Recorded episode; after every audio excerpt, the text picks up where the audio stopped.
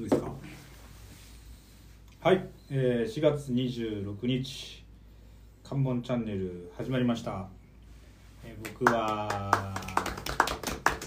はい僕はゆりおですよろしくお願いします続きましてゆりおの仲間のゴーですえー、大しています。よろしくお願いします。おんさんですはい、よろしくお願いします。はい、4人で今日お送りします。えっ、とこの4人はですね、トレイルドラゴンズというチームで、えーランニングをやってまして、えーまあ今日はこの4人で UTMF の話をしながらお送りしますけども、まずちょっと関門チャンネルという名前について、なんでこんな名前にしたのかという話をまあねするとですね。我々にとって関えー門大事ですから、あのまあ、よくトップランナーの選手なんかがこういう形であのボトキャストなんかで話してますけど我々もうボトムランナーなのでまあ、ボトムランナーっていう言葉があるのねいやまあボトムなんで、ね、初めて聞いたけ ど、なかなかトップランナーの選手の話は聞いててもなかなかそれをレースなんてねあの分かっていてもそれをやちょっとまた別の話次元の違う話とまあね取り入れられることはあるけども、そうそうそううんうんだ我々にしかね話せないようなこともそうあるから。もう関門ギリギリでゴールしたことがある人が多いんでねまあ、このメンバー今4人いますけどそのうちの3人はギリギリいつもラインなんではいゴー君はね、まあ、トップクラスの選手かなと思いますけまあどではないいですがそうですね、まあ、他の方々が そうですねあギれリギリギリボーイズですねそう我々はね後ろから時間が迫ってきてるあ状関態門に間に合うか間に合わないかぐらいの選手がどういう気持ちでどういうことをしてレースに臨んでるかみたいな話ができたらなと思ってそれ大体間違ってるってことですねうんやってることがやってねることがまあそうかもしれない。まあ、ということで関門チャンネルというふうに名付けましたはいでいいですかじゃあもう早速話しちゃいますけどどうウルトラトレイルマウント富士2023、えー僕ゆりおとゴーくんが参加して走ってきました、はい、お疲れ様でした。お疲れ様でしたあとねお兄さんがそうですねさ応援に応援という形で駆けつけてくれて駆けつけてくれはていえ非常に、寝ずに応援しましたはい、2日1日半から2日ですかーねそうですね、はいゴーくんと僕がですねちょっとこう、まあ、力量の差もあって、うん全然違う時間に各映像を通過していくんで、まあ、応援も大変だったんじゃないかなと思いますけどね、もう本当に車でコース上をこう行ったり来たりしましたねそうですね、 大変だったと思います、まあ、その結果富士吉田に詳しくなった 大家さんそうそうあの辺のねめっちゃ地理に詳しくなった詳しくなったと、多分来年とかねサポートした時には地図がなくてもうんいけちゃうんじゃないかやでともほん本当に詳しくなったうんなんとなくああ次ここだなとかあーただただ車で応援に行ってるから山の中が全くわからないあうーんそれはあの出場が決まったら思想に行きたいと思います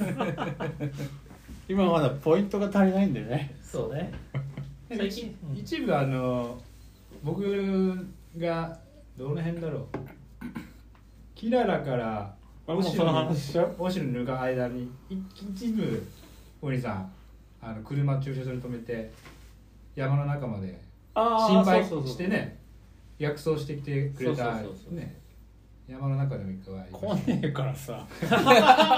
約束した時間にね、来ねえのよまマイペースですからまあマイペース結構大事だよあね。まあまあその後でまた話します、ということでじゃあちょっと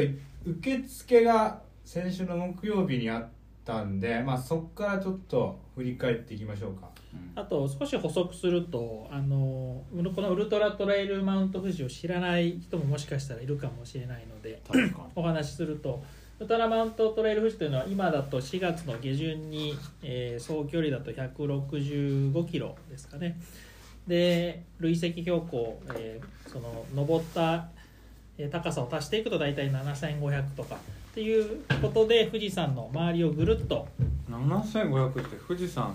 2個分2個分に近いですね、はい、富士山って一番上だと 3700m ぐらいあるんで、まあ、それをこうまあ何ですかねその2個分登って 二はい寝ずに2個分登るんですよ富士山の標高って何何正確に何3700 76なんかなんかそういう語呂で覚え覚え方みたいなのなかったじゃんなんかなかったあの聞いたことない なんかえみみんななろうでしょみんななろうかあそうなえそんなんあるんですか何になるんですかねみんなだろう何にみんなトップランナーになろうない出てよ鼻からボトムで走ってる場合じゃねえそうぞそうねいなるほどなんかうまいこと言ったような感じになってましたけど全然言ってないですからね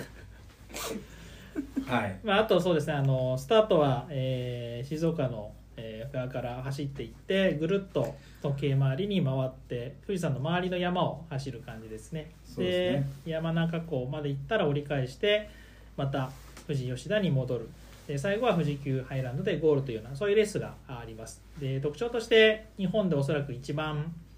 盛り上がるお祭りですよねうんみんながこう目指したいレースなのかなと思います、はい、そんなクレイジーなレースに何人参加するんでしたっえー、富士が2400ですけね、 400人、日本でもう一つ全国からえー、70キロのはい回というクラスもあってこっちが、えー、900名ぐらいですかね、うん合わせ3500弱ぐらいはうん本が走ってるんじゃないですかうね、んまあ、だから大変ですよこの大会やをっ支ぱえりるね距離の感覚がおかしいっすよねスタッフさトんレイルランナーの人はね本当にあ70キロぐらいみたいなねそうそうそう70キロがねミドルとか言われるからねそうですねまあその辺もなんか始めた頃はいや30キロですごい長くいや感じたの本当本徐々にね当うん30キロっていうのがなんか短くか聞こえるようになってきたのが、ボトムランナーの我々も少しは成長したのかもしれないいや大きい成長じゃないですかね普通に生活してたらだって最長距離ってマラソンのいやそうそう42.195そキロうのイメージだねからそれ以上の距離のレースがあることをまず知らなかったからなそうそうですよねなんか日本だとどうしても箱根駅伝とかのイメージがうん強いから、あの箱根の駅伝だと大体20キロとか前後の期間で区切ってるんで、まあ、それが一つなんですかね長い距離だしマラソンっていうのも、ね、40キロ42.195で長めっていう距離でうんでも先ほど言ってありましたけどここにいる3人はでももうその42キロは別に明日でも走れますとかそういう感じなんですよねきっと。そうですね そうねなんとなく想像はつきますねでなんかそういう話を会社の人にするとね惹かれるとかよくありますけど、うんうん確かにでも自分たちはもうそれに対してはああまあ70キロかとかいう感じになっていきやてるーそれがね本当に不思議でしょうがないうん、もともとねなんかちょこちょこ走り出したぐらいだったのうんはいにいつの間にかはいまあみんなそうですよねでまああのウルトラトレイルランド富士の受付なんですけど木曜日ね、えー僕と郷君が新富士までは僕ら新幹線で行ってうんうんそこから車レンタカー借りたんですよで2人で、えー受付が富士急ハイランドうんうんですねで行って受付したんですけど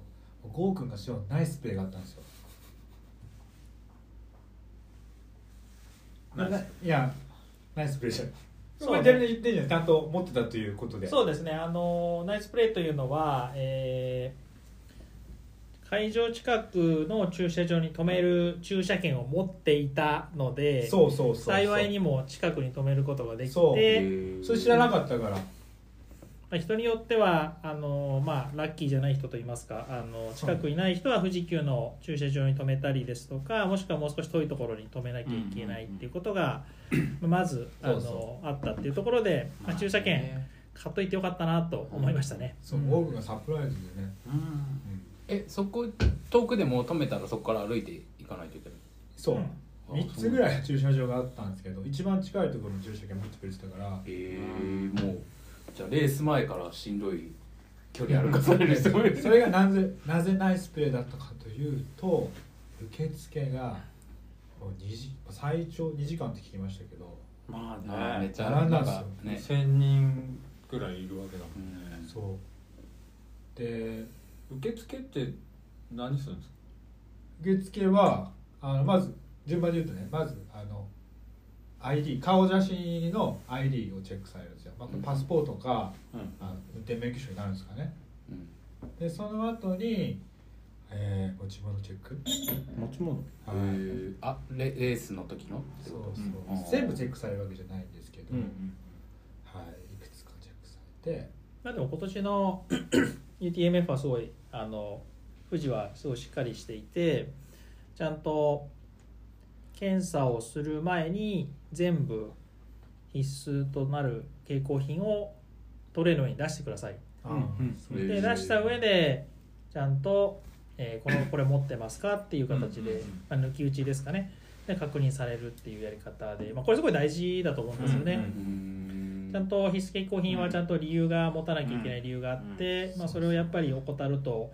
まあ、事故とかそもそもそれによって大会の運営とかが、ね、今後厳しくなってしまうこととかもありますし、大会がなくなっちゃうと僕が出れなくなっちゃうまあ、でもまあおそれはもとよりも、 まあ、そのご自身のちゃんと安全を守るためのものなので、まあ、それをちゃんとこうあの持ってますよっていう形で開示するっていうのはねすごく大事かなと思います。そう、まあ、参考までに今年何チェックされたかっていうと、うんヘッドライトうんうんうんとバッテリーですよねうん失礼えーヘッドライト二つそうとあとそれのバッテリバッテリあとちゃんとつくかーうんー、あ点灯確認までね、うんえーそれと上下のレインウェうんううんんアはいあのちゃんとテープ加工がされてるかあどうかそなこまで見られるんうだんうん特にフードの 部分を裏返 してあの見せてくださいということでへえテープテープ加工っていうのその縫い目がそう出ないようにちゃんとこう防水のシールが貼ってあるっていうのかな、えームテープが貼ってそあうるそうそうへでえーっとレインウェアとは別に上下、えー防寒用の服ですね、えうんうん、あの上だったらフリース用の長袖とフリースの長袖とかそうエリオは上と下何持ってったの僕は上はフリースですねうんユニクロのうん じゃねえ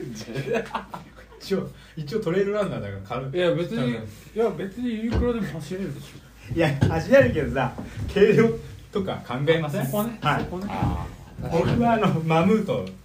でしたああったかそうだね、マムートのはいあのフーフードついてね、はい、赤いやつでしょ赤いやつね、マはい、ムートね最近トレイルランニング用のギアあそうなんですか、うんなんか結構力入れ始めたみたいーうーんそうタイちゃんはタイちゃんわかるマムートマムわかるわかるマムード さすがにわかるバームクーヘンじゃないようわわかるわか る似てない だろは例えば例え例えというかいそうか上はじゃあそれと下は下何をはノースノースベースの、うんまあ、軽いやつですね軽いロングパンツ下はフリースじゃなくていいうん下の普通じゃなくてまあ人によってはなあのロングパンツじゃなくて、えータイツでもいいしああそっかそっかあと長い靴下プラス、えー短パンショートパンツでもいいし要は肌が露出しなければ OK です、私はサロモンのリース、まあ、ブロックテックみたいなものと、うんあと下はあえて、えーモンベルのタイツにしましたねうんあそうそれ軽は軽いんで軽軽量で、はいまあ、筆形をこなすためとでただ、まあ、天気予報を見てそこまで寒くなかったんですけど、うん本当に本当に寒くなるんだったらおそらくノースフェイスのベントリックスの上と下を投入うんあの持っていくことになったかなとは思います、うんうんそうですねベントリックス走ってたら熱くない暑くなんないですね汗抜けも抜けてきますし濡れてもあったかいんですごくいいですねなので、うんあ一応会場には全部持ってってたんだうんとはい、自分はボストンバッグに全部ドラムバッグに全部詰め詰めてたんで、まあ、どうなっても転がれるように、まあ、もちろんそもそもさっき持ってた2セット持ってればパパスはできるんですけど、もしの時のために確率のために持っておいたから、まあ、どうにでもなったっていうのはありますね。ちなみにその会場で忘れ物忘れたってなったら買えるの帰る帰らなきゃいけないやっぱ取りに買えるっていうのは会場でさ売ってればあのいろんなメーカーさんがブース出してたじゃんあそこに必景品も売ってるのかな売ってたと思いますよあうん、ただまあもちろん数に限りはあると思いますけど、うんそういう人もいたのかもしれないですね、んじゃあ例えば閉店やばい1個家に置いてきちゃったってなったら、まあ、会場にもし売ってればうん、売ってました、買ってうん、もう一回チェックしてそもうらえですばね出れるんだ、はいあなるほどねですねでえーっとね僕と郷くんはその、まあ、郷くんの友人が並んでるよっていう情報を教えてくれたから、えー僕らねその並ばなかったんですよしばらくうん車で待機してそれぞれちょっと仕事してたんですよね要はあの受付までに列がすごく長くて長い列並んでもう情報によると何時間待ちだとうんそうでそんな情報があったんでで近くに車も止めてましたし、まあ、それが収まるまで待とうよとそうそうで本来最初の受付の最後が6時までってことだったんで、まあ、その5時半とかもう少し待って5時45分とかで並びに行こうかっていう話をもうそれを聞いて僕らの方で判断して行ったっていうあ感じです本ね当にギリギリに行っそうですそうそう僕も一回見に行ったんですよ列本当に長い長長い列なんだから、帰ってきましたたの車にうんそう、でなので、え2時間並ぶと立ってまあ動動かすわけじゃないけど立って待たなきゃいけないから、確かに結構ね足使うじゃないですか確かに一応ね足終わっちゃうよ ねもうもうすぐ売り切れちゃうからまあ、関門のね、ランナーの人には、もしかしたらきついかでもかしいれなよい。 2時間立ってるか並んだろう俺うん明日に響くからねすぐ座るもん僕すぐに響いちゃうからそうそうそそういう意味ではね受付だから初日もうさ大成功うんあゴーくマジここの駐車券よく持ってたなと思ったもんそう感謝でも、あ、どうぞどうぞ。あいやうのん、感謝って言ってて、大成功と言ってる割に、僕とゆりおは一緒に受付の会場に着いたんですよね。で、並んだんですけど、そしたら、ゆりおが、 すいません一回車戻りますって言うんですよえみたいな何のために待っててここまで来たのにって言ったら写真付き ID 忘れましたとか言って危な車にね結局この人車に戻ってたんでそうなのよ無駄な力そこで使ってましたけどね結局ね足使ったとこ足ろ終わるとこだったのの危ないよその駐でもよかったね近く駐て車場との間だからそれも良かったのよ駐車場が近くてうんうん、確かにそこに山はなかったいやあんまない若干の若干上りはありましたけど危な若干ね駐車場がね下山の奥だったらでも本ね当駐車場から足使っちゃうから 一番近い駐車場だったんですで歩いて10分ぐらいの距離だから全然 OK、うんまあでもね大しょうがないっちゃしょうがないけど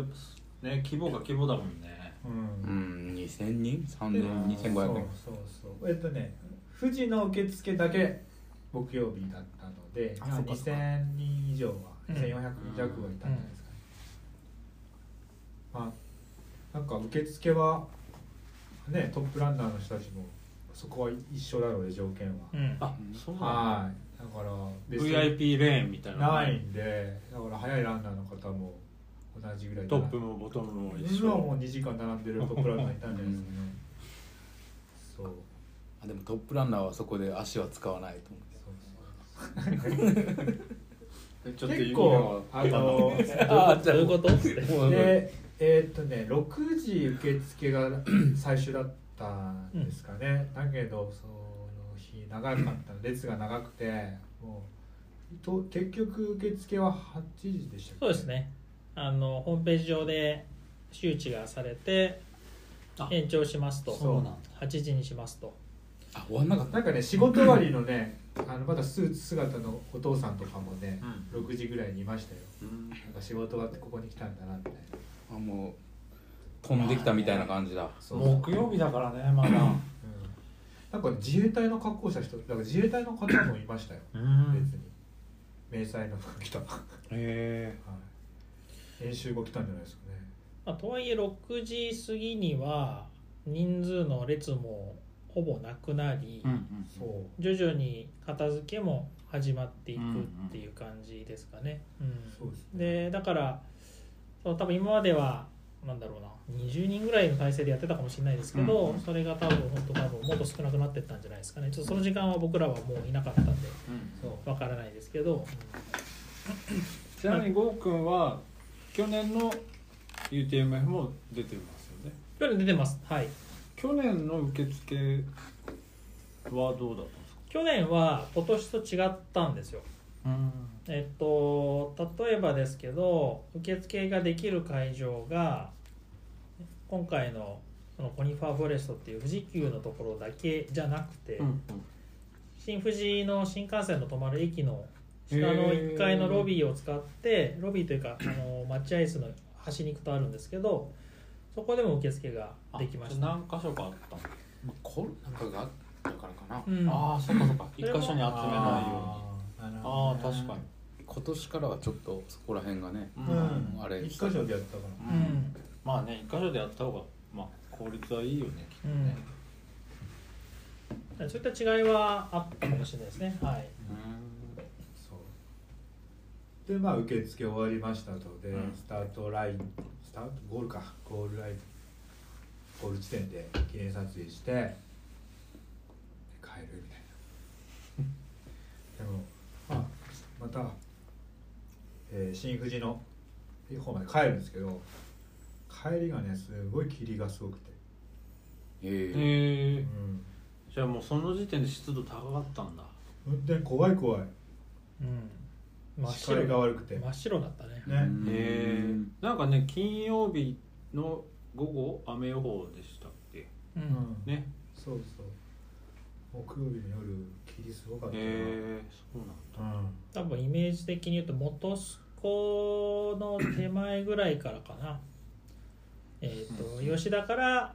え 新富士の方、まあ、あっちに向かうところの元栖湖あたりぐらいからが結構霧がもう濃くて、すへごかったよあのゆりおは運転してたんですけどうんやたらこうまあ多分設定が僕ら、まあ、ゆりおが運転してて分かんなかったんですけどハイビームになってしまっ てなんですか ねまあ多分もしかしたらわざとやってたのかもしれないけども本当になんでハイビームにするんだとなんかね 迷惑だったもん危ないやんとってなるんですよ勝手に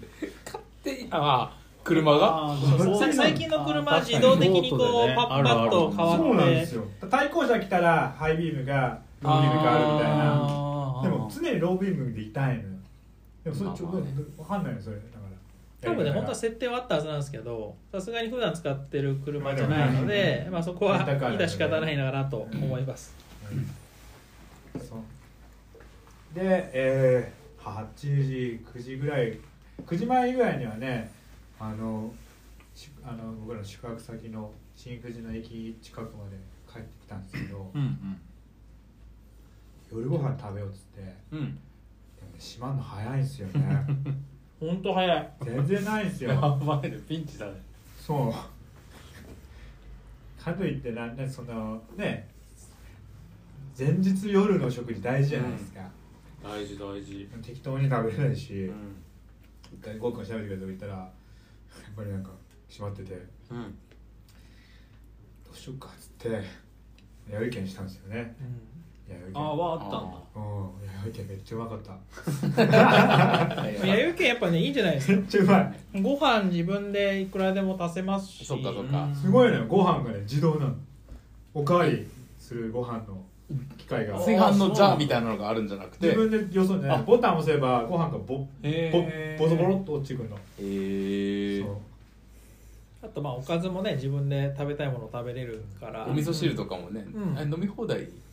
ゃないか味噌汁はどうやったかなちょっと忘れちゃった、はいはいでもまあ 弥生県で食事も、はい、うまくいい食事ができてうんうんでまあホテルに帰って寝るという、えーで何食ら何い寝た時何時に寝たの自分僕はねそうそう僕はあのえードロップバッグに何詰めるかみたいななんかドロップバッグってねレースの途中で、うんあの自分が預けたものを受け取れる、ね、制度があるんですけどね、俺まだドロップバックがあるレースに出たことないドロップバッグ未経験俺もないです俺もないです ドロップバックバージン考えるの楽しいですよ結構た色々結構考えなきゃいけないんですよ、そうそうそうそう、まあ、ドロップバッグ何にしようかなっていうその前日に最終的もうに一決定式して買い物しなきゃいけないうんそうですねあとは、うんあのまあ、補給も傾向する食事も何し何を持っていいか最後まで決めかねていたので、まあ、それも最後前日の夜決めるのにちょっと時間かかっちゃったんでえー、24時過ぎてましたかねあじゃあその東京出る前に荷物を決めていくっていうよりはとりあえず持てるものだけ全部持ってってみたいなうんうんでギリギリまでそう組み合わせそうてそうそう使わないものはまうあん荷物預けにして、うんそうそうあそういう感じなんだ最後で僕はね、それはユリオの場合あそうはい僕の方は逆に、えっとまあ、このセットこの食べ物とこの食べ物とこの食べ物でこの江戸からこの江戸まではこれだけ必要だからそれを1個ジップロックにまとめてみたいな形でもう小分けに全部してあったんでそれはもう東京東京にいる時にでおうおすすめとしては私は東京にいる間にやっておいた方がいいなんだけど変な心配もしなくていいし足りなかったら買い足せるしとか、まあ、あと自分のもう鉄板のもうこの食べ物っていうのが決まってきたらそっちの方が楽だと思いますなるほどねここがトップとボトムのそうそう差なのねうん、まあそれもねそのまあ、経験経値験の数場数のまあそうだよね数差だと思いますそうだよねだってあのだってその受付行って帰ってくる時の会話を車の中でしてた時に有料からしきりに「ゴー君何持ってくんですか?」どのどの箱なんですか今かよすごい聞かれて「いや今じゃないだろその質問」 とあの「東京にいる時に聞きなさいよ」と火曜か水曜日に聞 けよとそうそう選択肢は全部用意してあった のであの簡単に言うと複数種類カバンに詰めるあの持っていくか、まあ種類絞るか悩んだんですよ、でゴー君のアドバイスはいやか結構思考がおこう停止するから、いろんななんかあの5種類6種類食べ物持ってっても、それなんか食べ分けられられないからそそんなにたくさん絞った方がいいよって言われて、まあ、最終的には4種類ぐらいに絞ったの1個しか減ってねかないや6から4だよ ああじゃあ2減ってる6から4だよってジェルジェルいやジェルはあるじゃんジェルはあるじゃんゼジェルね他になんか固形食みたいなので、ね食べたいなみたいなまあそれをこう絞ったでもそれをねあのホテル戻ってから、まあ本当は快眠でしっかり寝た方がいい時にこう考え てパッキングしてってやらなきゃいけないのって私にとってはもう最近ストレス昔は僕もこっちのタイプだったんですけどなるほどね、あの、まあ、その変な心配をしなくていいっていうのはやっぱすごいやっぱり楽でリラックスできるよねそうですね連日の過ごし方違うね俺もでも直前まで迷うタイプだな、なんかここって決めれない気がすそるうだからだから僕はなんか食べ物一つ並べて、うん夜やってたからねそので時間っでてももったいないよねその後にやるんでしょこうこれ違うなやっぱこっちやなってやるわけでしょ、そこで脳みそによって糖がどんどん消費されていくんだああでも疲れちゃうゴーちゃんは何時に寝たの僕はそう言いながら仕事があったんで仕事をしていて、えー、仕事じゃの結局寝たのは11時半とか11時半までには寝てましたねなので11時になった時に次にゆりおにあ LINE くれ「たまた寝なさいよ!」って送ったん ですよでも結局既読にはならなかっ たからあ寝たのかなと思って僕は布団に入ったんですよはい、作業中でした、ね。そうまあまあできればねしっかり睡眠をとってうん翌日のレースに走った方がいいと思うので寝れるんだったら早くやっぱ寝てん次はな次の日何時起きなのえっとねあれスタートが朝はゆっくりですというのは、えースタートはね、えー一第一ウェーブがに14時30分なんですね翌日のねあお昼の2時半結構ゆっくりだうんで、まあ、荷物預けたりしなきゃいけないまあ12時ぐらいに会場にいたらいいのでうんスタート会場にいたらあいいのででも12時に会場に行かん行くんだそれはまああのバスシャシャトルバスえーチャーターバスを予約してる人はそのバスの時間に合わせなきゃいけないしマイカーの方はマイカーの時間であの自分の時間で行けばいいんですけどまあみんな早く行ってましたよ10時ぐらいね結構人いたんで、 2時間も待つんだう2時間も比較的遮るもののない場所でうん待たなきゃいけないんですよ、ん、そうでしたねあの芝生の暑かったですよね暑いでやっぱり一番いいのはさっき有料が言ったように、まあ、マイカーというかサポートの人がいる別に応援の方でもいいんですけど、車で一緒に行ってもらってそのままでうんで車で待機するってことができるっていうのがやっぱ一番ベストな気がしますね、うんそそっかバスだとどうしてもみんなのこう乗り合わせで行くのでやっぱ早めに着いちゃうんですよね、うんゴーくんと同じホテルでゴーくん朝ごはん食べました食べてましたよね食べた食べた白ご飯ありましたあったよ白あ白ご飯もあったし焼きそばもあったしああれ2人は違う宿だったのあ同じ宿にしたん同ですじよ宿僕朝ごはんギリギリに行ったんですようん白ご飯なくなりましたうん、なかったと思う、うん、片付けてたほとんどじゃあそのせあん選手の人たちが泊まってるような宿でも結構えいいまいたんですよ選手もいたと思いますけど結構一般の方もいましたね本当うん白ご飯なんか売り切れちゃって売り切れでなくなったの朝ごはん食べれなかった白ご飯焼きそば食べたやばいじでゃもんその時点からねなんかピンチですねね前の日から脳みそで糖分使っちゃってな なんでちなみにそ朝の朝ご飯の糖分も取れな くてまともに補給できなくてなんか自分を追い込んでる今度なんかでなんでちなみにそのギリギリの時間になっち朝ゃったごのはん普通食べないんです僕はおおあもう中学生ぐらいからずっーとおうー、ん朝食べない人なんですようんだから朝早く起きてご飯食べるっていうのがなんか苦手習慣がね、うんまあ、まずないと、ううんーで前日もねいろいろ悩んでたから夜遅かったしねうんでも一応これから先長いなと思って、うんなんか食べようと思って、うんえー9時までなんですよ朝食会場が、8時半ぐらいに行ったんですうん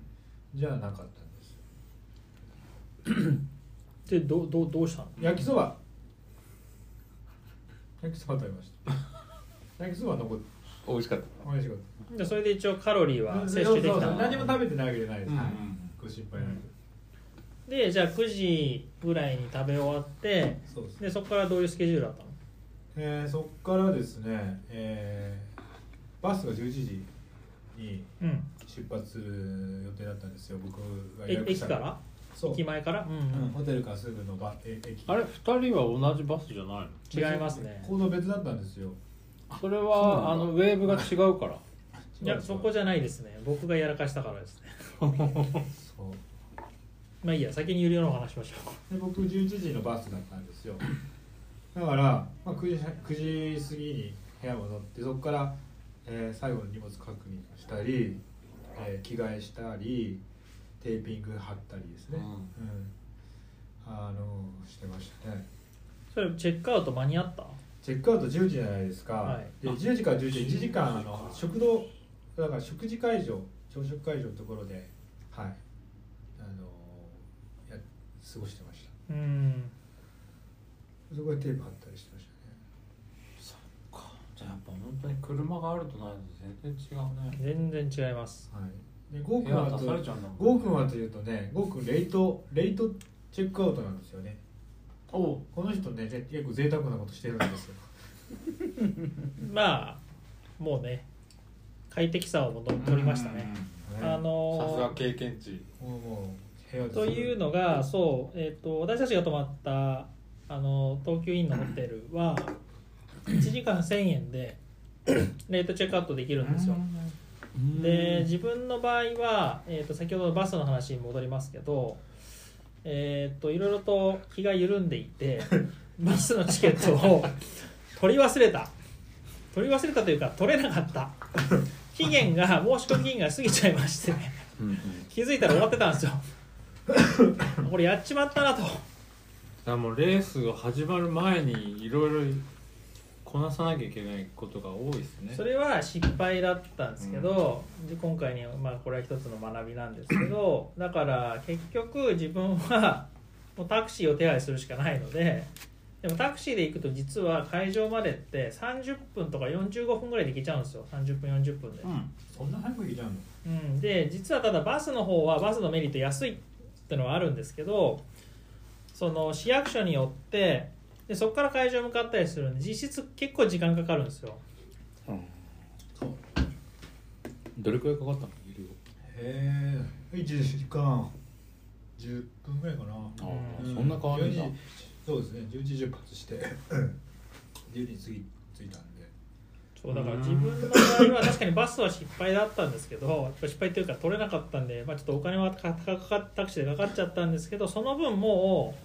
う割り切ってうんゆっくりしようと、うんレイトチャックアップにして、もうギリギリまで寝てベッドで寝てしっかり蓄えてから現地に最短時間で向かおうっていう策を僕は取りましたはいうん多くの人は、まあ、きっとゆりおみたいに、そう、まあ、普通に宿を取ったけど、まあ、10時11時で出されちゃってそうそうそうでバスも来ないしでバス乗ったら1時間以上かまかあってそう会場に着くそうパですタねーンそうですねそれ多分ね8割9割方そうだと 思います、それが僕らは富士富士新富士駅近くですけどそれがもう富士山のその周辺の地方自治体一体のホテルうんを今回あの大会側が、ね、あの富士急のツアーを使ってやってるじゃないですか,、うんだからみんなそういう各そっかそっ地か地地地でそうやって過ごしてるはずですよ、でそこを郷君は、まあ、お金を使って いやい言いますねやその過ごし方というかそうですねはいだから一つのさはい選択肢じゃん、でぶっちゃけそれを例えば共有し今回ちょっと時間が間に合って共有できなかったんですけど例えば私のいる他のメンバー友達とかを誘えばうんうんタクシーで大体そうかそう6000か円後半とかだったんですよあそうなんだでバス代って3000円なんですあねらだから3人取れば三人で逆にバス代よりも安へくギリギリまであそそうなのんですね2000円をホテル代足したとしてもレイトチェックアウト1時間1000円足したとしてもトントンなんですようんであればゆっくりそこで過ごしてア行イドくっルていうのもアイドルすればそうアイドルをすれば全然行けちゃうっていううんほぼトントンですうんありですねであとはもうタクシーを捕まえられるかどうかタクシーは当日見てましたけど全然捕まりますそう自分は予約したんですけうんどうん見てたら空車のタクシーは駅前にすごい並んでましたしえっと学南タクシーっていうのを私予約したんですけどそこは全然多分まだ余ってたのでへえそうなんだタクシー乗っていく、ね、会場に行く人がいないんですよでもタクシーのメリットは一つあってうんうん公共交通機関じゃないですうか、んだから会場にいるスタッフの人誘導の人もタクシーだけは通さなきゃいけないってなるんですよあ一般の車だと、いやこっち入っちゃダメだよだけどあまあ僕も会場の中までは入ってないんですけど、うん近くまでは結構タクシーでわーって行けたんですよ、えそうータクシーって別にランナーの人とは限らないですし、そうかそうかうんうんなるほどねで一般の例えばそのトレイルマウント富士の人とかだったりするとそのまあパスがあったりとかあるので、うんまあ、それ見たりとかしてここ止められないから向こうで降ろしてとかになりますけど、うんうんうんうんなるほどねまあ、それを別に僕も知ってたわけじゃないけど結果的になんかタクシーは近くまでとあの降ろさせてくれた、うん本当バスと変わらない場所で降ろさせてくれたっていうメリットはああったりましたそうタクシーの人はもう見ると誘導員人が「はいこっちに行っちゃって先に」って「通しますから」っていう形で、そっかいやそれは結構大きな情報だなうん、だからもうそこはどれを使うかはもうそれぞれの皆さんの選択肢だと思いますし、まあ、メリットデメリットはそれぞれにあるのでう、ん多分でも一番いいのはやっぱりマイカーで 連れてってもらうのまあねそうだよがね一番いい、サポートの人がいて、でもサポートもその時からね始金曜日のねお昼からね3日間でしょもうほぼ3日間ですね金土日はい大変ですね、まあ、そういう方もいらっしゃねるでえしょうねけえどそうだよねしかもさそれを一人でやる人もいるわけでしょサポートをいるいたんじゃないですかね多分、ねうんまあでもそまああれかその寝るのはうまくやってやらないとまあ無理無理だもんうね、んまあでも1回出ちゃえば次のその人たちそっかのそっかサポートっていうのは多分後でちょっと触れますけどもう少し先のエイドになるのでまあそこからは時間が、うんうんまあ、できる、うん、っていうことはあるかもしれないですね、でまあ、12時ぐらいに着いて、まあ、ほとんどバスで来られる方が多いんで、まあ、みんな12時ぐらいで大体のランナーそなんかついてましたねだからそこから早いランナーで第1ウェーブが14時30分うんうんで一番第4ウェーブが15時15分だからまあ2時間半から3時間ぐらい待たなきゃいけないんですよねその間何何してんのあのーボトムランナーはあのねえー時間の使い方が大事で本当にさっきこう君言ったように日陰が少ないんですよ、うんでその辺結構暑かったからあの僕はねもう日陰見つけてそこでじーっとしてました、あはい、のあそうそう日陰といえばランナーの人で傘さして走ってる人いたよ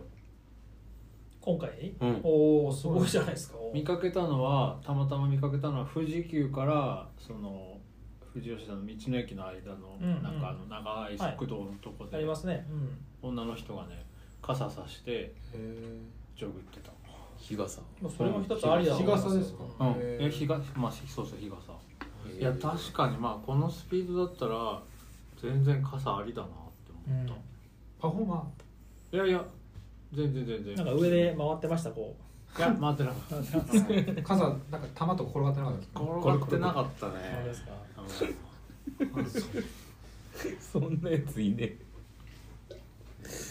たまにはね傘差すランナーっていますよパフォ俺ーねマー初めて見た今見たこと何回かあります初めて見たけどでも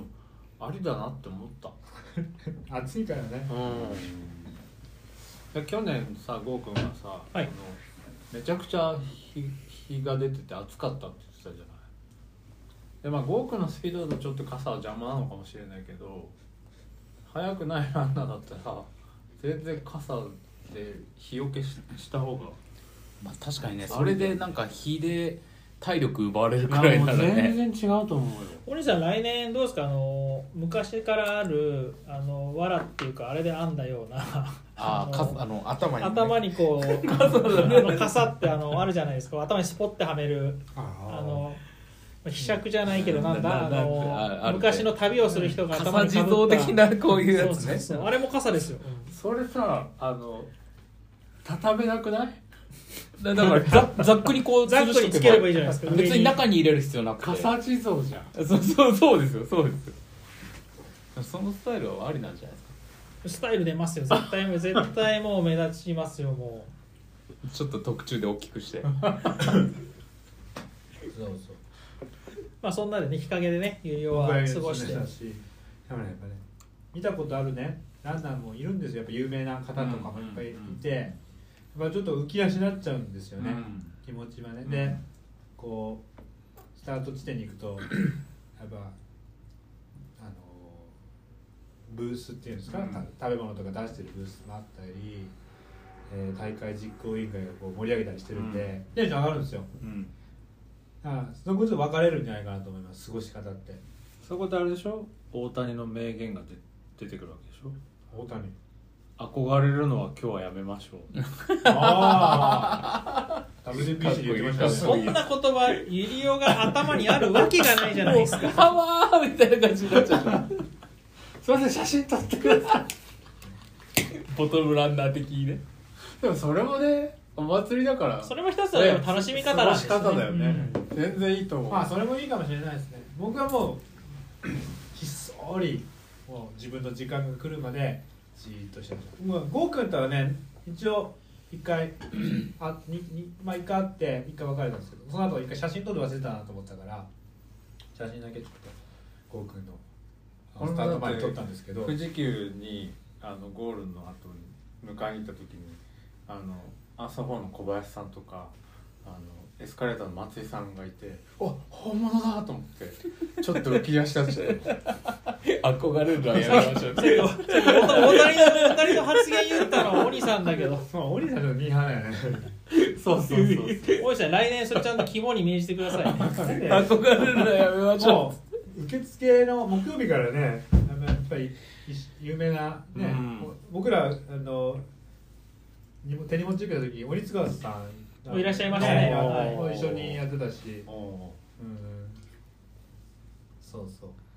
ゴー君は何してたの受けた私は、えっと、私所属してるチームが他にもチャンプレンっていうチームがあるのでそのメンバーで集まってああだのこうだのっていう感じでだべってましたねーチャンプレンってあの男塾みたいないやそんなことは本当はないんですけどだからと周りから見るとちょっとよく勘違いされる玄人系みたいなのはありますけど、まあ、実際にはあの、まあ、その話はまた別の回でしますけど、うん、あのいいなんですか、ね、トレイルに真面目に取り組んでる人が多いあのチームかなと思いますそうですねまあ、真面目っていうかすごい向上心の高い人が多い気がしますね、うんうんうん確かに僕から見ててもなんかそう見えますうん気になるまあ、なのでそのチームメートと集まって行動して、まあ、写真撮ってとかあと、はい、あのジャンプレンでいうと、まあ、今回10位に入った荒川さんとかも一緒に10位いたので高橋さんねすごいねなのでその辺のメンバーとかと和気あいあいと喋ったりとか写真撮ったりとかあとってすごくないそうですねあとチャンプさんあの講師のチャンプさんとかとみんなと、まあ、会場で話してって感じを過ごしてましたね。うん10位ってすごくないまあ、そんな感じでスタート時間がねだんだん近づいてきてで一応ね第1ウェーブのスタートは、まあ、僕第1ウェーブだったんですよ、で僕第3ウェーブだったんですで一応ウェーブ一応ウェーブってあのまあまず去年の上位100名の方はもちろんそこに入ってきますしそれ以外はあのイトラポイントって呼ばれてるお兄さんがポイントを貯め てるそのなんですかトレイルランニングで走る大会を走るともらえるポイントがあるんですけどそれの走って乾燥するとねそう完走するともらえるんですけ ど関門にかかるともらえないんですよまあここにいるメンバーはかあの引っかかってきた人が多いんですけ どお金を払って失踪しても乾燥しないとポイントもらえないんですそうよ大きいですねしかも当たり前じゃないですか完走しないから。なんかだから関門が大事なんですそまあ、であのそれに出てそれを完走すると結レース完走するとその人のタイムとあとトップの人とのタイムとかをこう比べてその人のこうパフォーマンスのインデックスって呼ばれてる数値が割り振られるんですねでそれ順に、えっと多分1000番以降の方っていうのはこう並んでいてでそれをもとにウェーブがこうこのくくりは1234という形でうそう分かれてます、そうですねで僕第3だったんですけど、まあ、第1はトップランナーも出るからを見にね行ったんです、うんうんうんうんスタートにあのーまあすごいスタートを初めて僕も見たんで、うん2つ感想があってはいまず1つのね、うんあのまあ主催主催なので、まあ、しもうじご自由にね楽しまれてるんですけどギターの演奏がすごい ですよ立花先生ね立花さんの先生もうギタリストのプロギタリストみたいな、あこんな感じなんだと思って、BGM とかじゃないですよ、これう生演奏です、えそうそれがまず出走前びっくり結構な僕あの音量です、はいで横でね冠城さんがす鈴持って たかなさあのこうそれを盛り上げるっていう形 で、もうというのでランナーを送り出すんですねあれ冠城さん今年は走らなかったんえですっよとね走る予定だったんですけど、ねブリーフィングの時なんか走るって言ってましたよね、いろいろと多分怪我をされてしまって実際には出走を断念されたんですかね、うんはいギターに驚いたのともう一つはね「よーいスタート!」ですごい速いめっちゃ速い、あ本当うん、これから165キロ走るのでにもでもフルマラソンよおかしくペースキロ4分キロ4分165キロあんだよだってすごい速いですよしかも山も登るんだよんな感じで走ってんだと思ってびっくりしましいやすげえなたはいでもうそれを見て僕も一回あの日陰に帰って、またじーっとしましたね1時間くらいですいや1時間ね30分30分ですかねああ第一と第三の間はあのエリアってちょっと私去年もあったからあると思うんですけどね携帯の電波が若干悪いんですよ、んあ悪いでだそかうらだその、まあ、仲間とか知り合いに今から行きますよって送ろうにも電波がうまく入らないことも結構あるんでその辺の多分やり取りっていうのはもちろん直前でやってもいいけど少し前に時間に余裕を持ってやっておくってのも一ついいかもしれないです。あの余談ですけどね第3ウェーブだったんで僕第1ウェーブ見てからすぐ戻っまたあの日陰で戻ったんですけど、なんか食事ができる場所があるんですよ、うんうんフリーでうん、でまあ、レストランみたいなのが多分あるんですよ。そう第4ウェーブの方だったんですけどもう30分切るぐらいの時間にうんカレー食べてましたね、まあまあ直前こまあのせ戦略かもしこれなのい。それでもさ走る気ないよねなんかねでもそのいやでもおじ戦略っていうかまあ、おじおじおじ様だったんですけどなんか僕そのおじ様なんかすごく目があったというか観察してたんです よするとなんか買うか買わないかずっと悩んでたんですあ悩んでらっしゃったおの父さんがね。お父さんがで僕は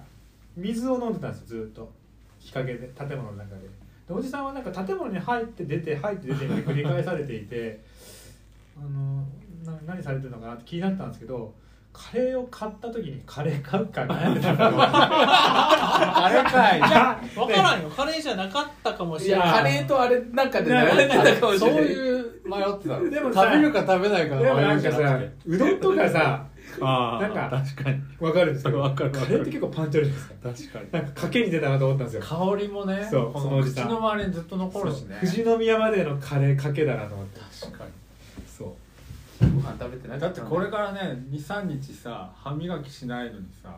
そう ねカレー入れて口カレー天使産地カレーで行くからね口うわーって思ってもさずっそとうその匂いなわけじゃんうん賭けですよ賭 けどうあのあのお父さん元気 かな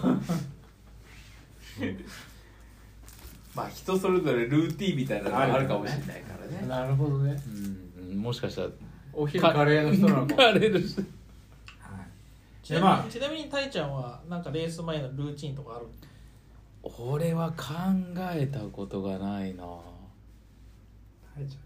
ねないな俺はあんまり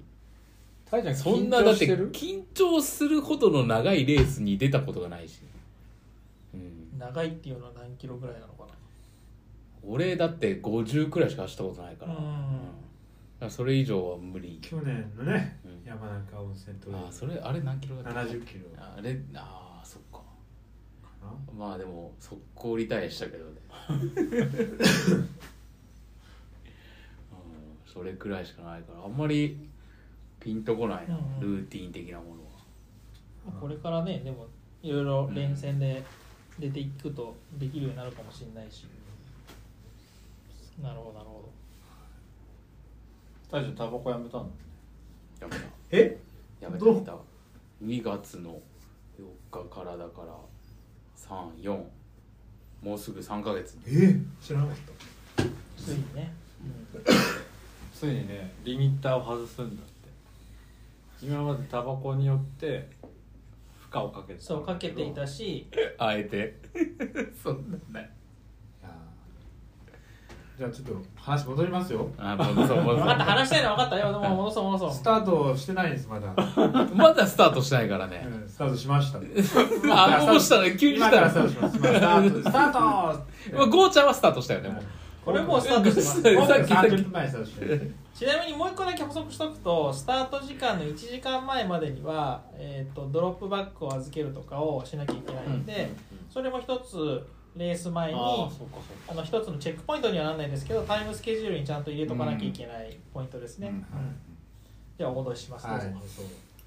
で僕第3ウェーブだったんですよで僕はまあこのレースすうスタートする前から足をああのどどんな戦略だったんだっけ、うん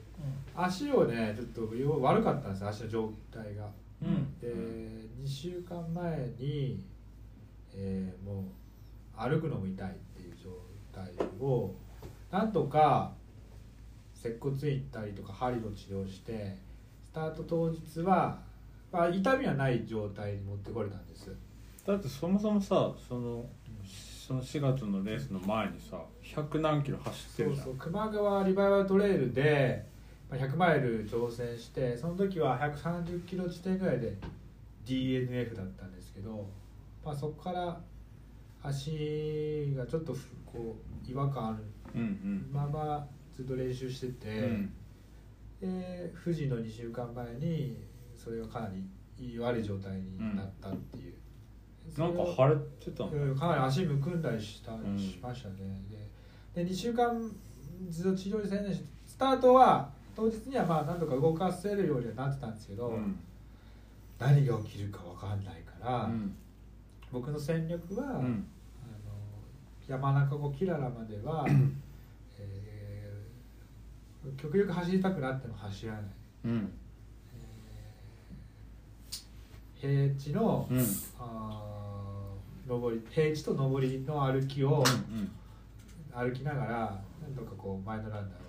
う追いかけていくでうん下りはまあゆっくりこううんう下っんていくみたいな感じの戦略だったんですようんだから「用意ドン」でスタートしましたうんで、僕はもういきなり歩き始めるんですもうしょっぱなはい最初っからなんだ最初から別にね目立ちたくてやってるわけじゃないんです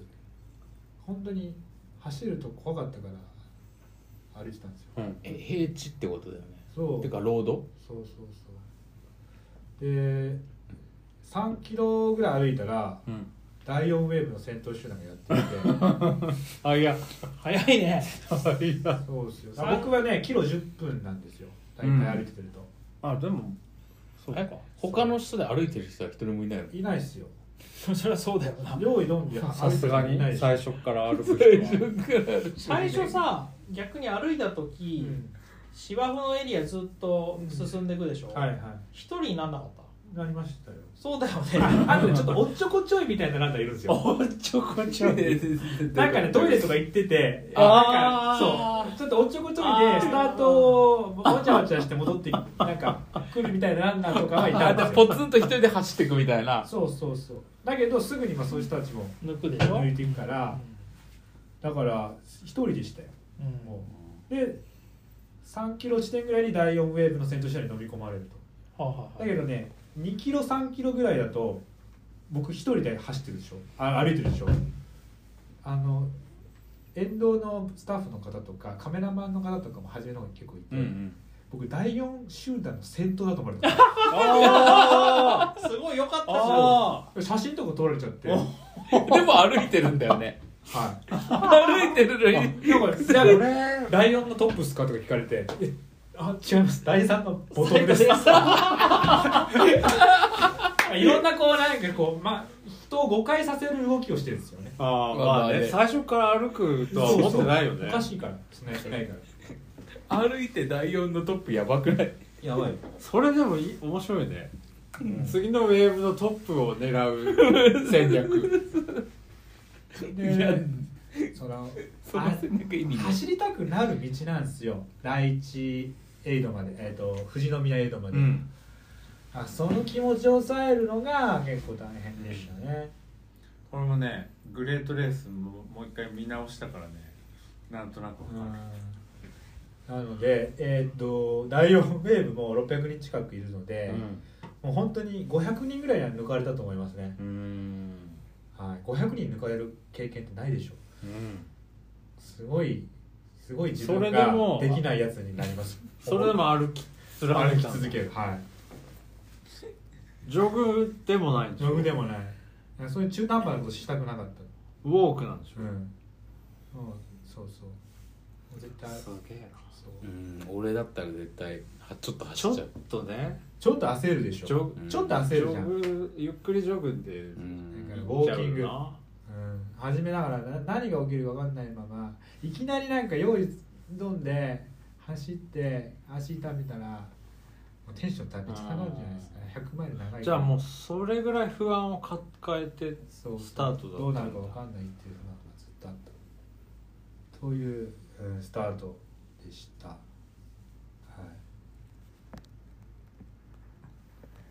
一回ここで切るえー、とそれで、えっと第4ウェーブの先頭に間違えられたそうあゆりおさんね3キロ走ったと思うそうえー、っとで歩き続けるわけですねあそこもまだ抜かされても歩き続けるんだいやもう歩き続けるキララまで歩き続けるって決めたからうんこれすごい石だようん確かに最初の山らしい山っていきなりもう天使天使天使ですね、うんはい3回天使までは、まあ、まあ細かいアップダウンというかまあへ平坦に近い感じそうですね下りになったり上りがあったりするんですけど、うん基本下りっすねはいあのー富士宮江戸まで、えーしばらく林道が続くんですね、うんスタートしてから、で半の、えー10キロぐらい進んでから今度送電線エリアに入るんですようん送電線がずっとまっすぐ伸びてて、うんその下をこうトレ結イル構なんかほ細い道、うん道そうそうそう割りかしうんでそのエリアはね、まあ、道はそんな難しくないんですけど、時折こうちょっと足場が悪い下りがあったりとかするんです、で、まあ、前の選手はもうそこ走っちゃうんで、うんスラススッいっちゃうと思うんですけど、第3ウェーブぐらいからなるとそこでねやっぱ遅いランナーが詰まっちゃうと一気に渋滞が発生しちゃうんですよで今今年ももうそこ大渋滞が発生しちゃいましてうんえー、と私はね第3ウェーブ出走で第4ウェーブのもうすでに一番後ろら辺をうん走った、歩いてたんですねうんうんで送電線エリアに入ったらですねう、ん前にランナーがずっと並んでるわけですよ、うんそこで僕追いついちゃうっていう それはどれぐらいの距離を並んでたのえーっとね距離で言うと、まあ、目で見える距離で言うと大体 500m とかそんなにすごっ時間で言うとね渋滞解消するまで30分以上かかる、えへえはい30分ずっとだから止まってるっていう感覚がありましたねえじゃあさそのどうせ渋滞が起きるわけでしょ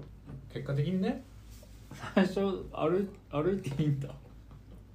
結果論に結果論ですねーまあそこもどう捉えるかで、んとはいえ前の方に行った人は渋滞の列が多分短いだろそうですしうん結局それを解消しないことにはゆりおあはあそうかそうか下れないっていうのがあるのそうでかそうかだからまあ僕は全ての渋滞を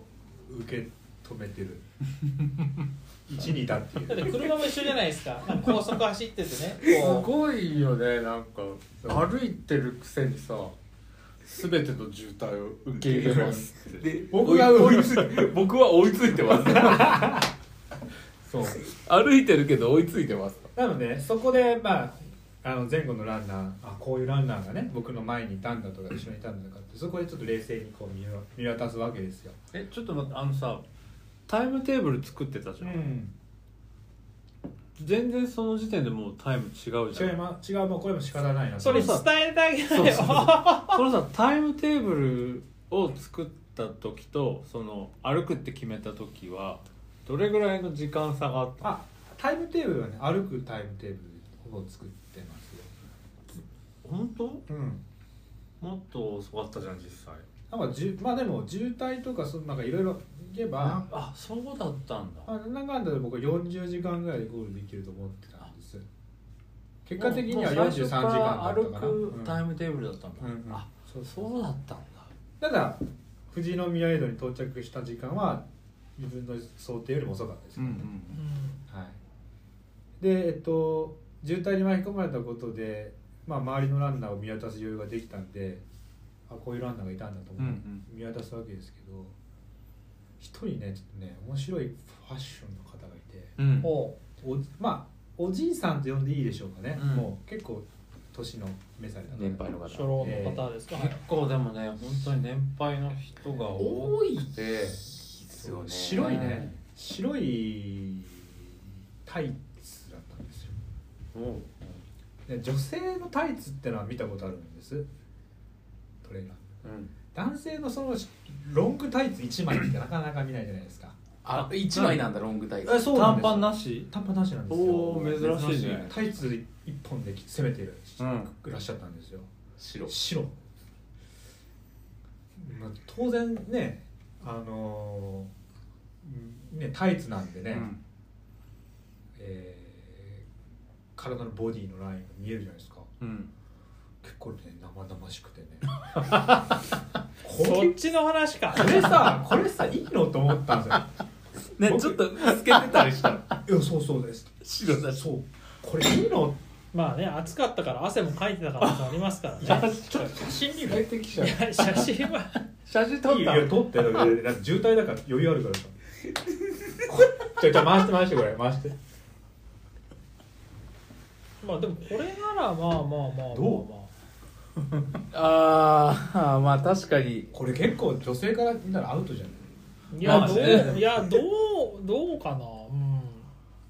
確かに全身白だこれさ僕結構目のやりを困ると思ってあー確かに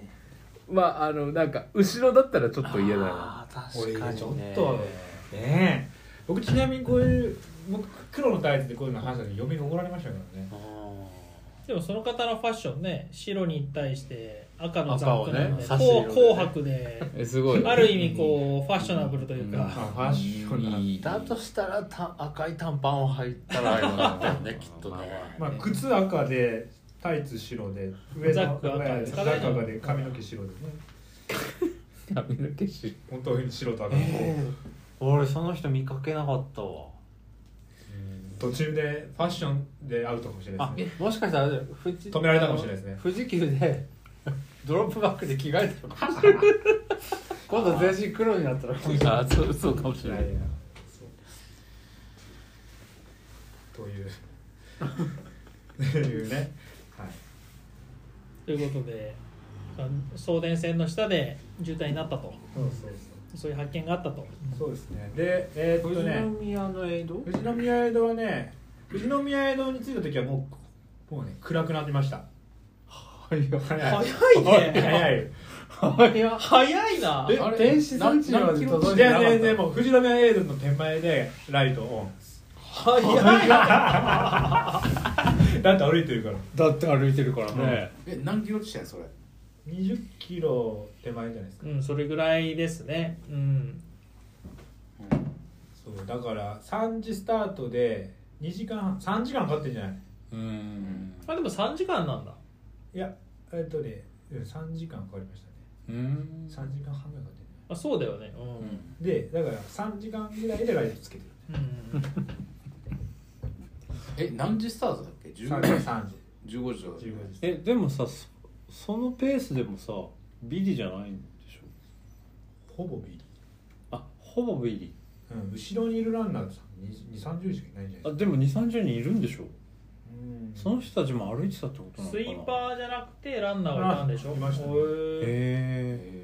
へじゃあいたんですえなんかビリになんなかったのがむしろ不思議だよねなんかずっと歩き続けて、ね歩いてなんか人間観察して写真撮ってうんただ第3ウェーブの黄緑色のビブは僕しかいなかったねうんんあまあまあそう第4ウェーブのビブ最後のって感じで下手したらちょっと体調悪いのかなとあ思あわでれるもくそうだらいだよよねうん多分みんなそう思うよねん大丈夫かな大丈夫かなそうそうでしたはいで、えー、と富士宮エイドを通過して、まあ、富士宮エイド僕はエイドはもうほとんどもう水を補給して、えーコーラ1本飲んで終わりみたい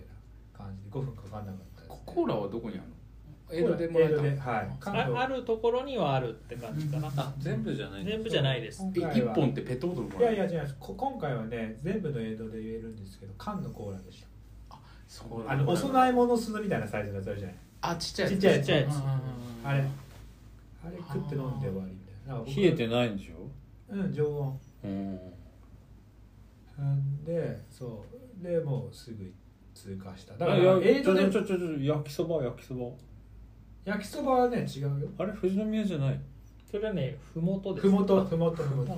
そうえそう富士宮のエイドで焼きそば出るの出ないってふもあとふもなんかね富士宮焼きそばが出る映像があるそれはふもと江戸っていうあの麓っ腹キャンプ場のすぐ脇にあるようなところが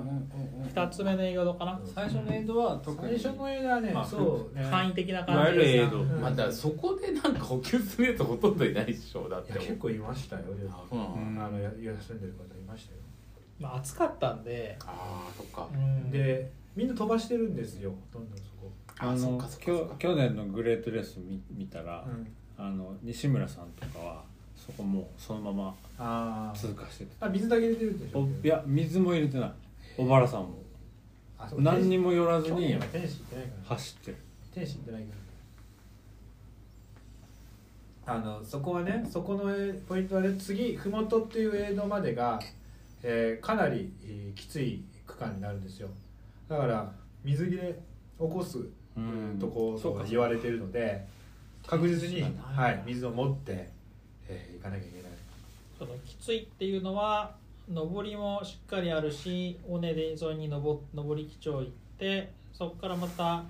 長い下りがあるんで、まあ、距離とか標高を見てもかあの上る距離見ても、やっぱり少し足した水があるといいかなって言われてる区間ですね。 20次の麓まで27キロあるでその映像から映像の間、はい、その間のこの獲得する標高もかなりあるので、えーかなり厳しい区間、うんうんでもゆりはもうそこの入りからもう暗かったってこそう暗かったで僕は歩いてるから疲れてはなくてうんそこで止まることはないうんとただ水だけしっかり入れ直して、で最低限のあのものだけうん口にして、もう34分で行っちゃうみたいな感じでしたねだからそこで、えーまあ、歩きのランナーには希望なんですけどそこで抜ける抜けるんですよまた何十人か逆にねあ映像でゆっくりしてる人もいるんだそうそうそうあーまあ、当然すぐまた抜かれるんですが、はいまあ、そこでちょっとまた挽回するみたいな感じでしたねでそこからもずっと歩き続けました、はい、あま一回も歩い走ってない走らないですよ、のいいはい、走りたいいや本当に走りたいところいっぱいあるんですけど走れないですね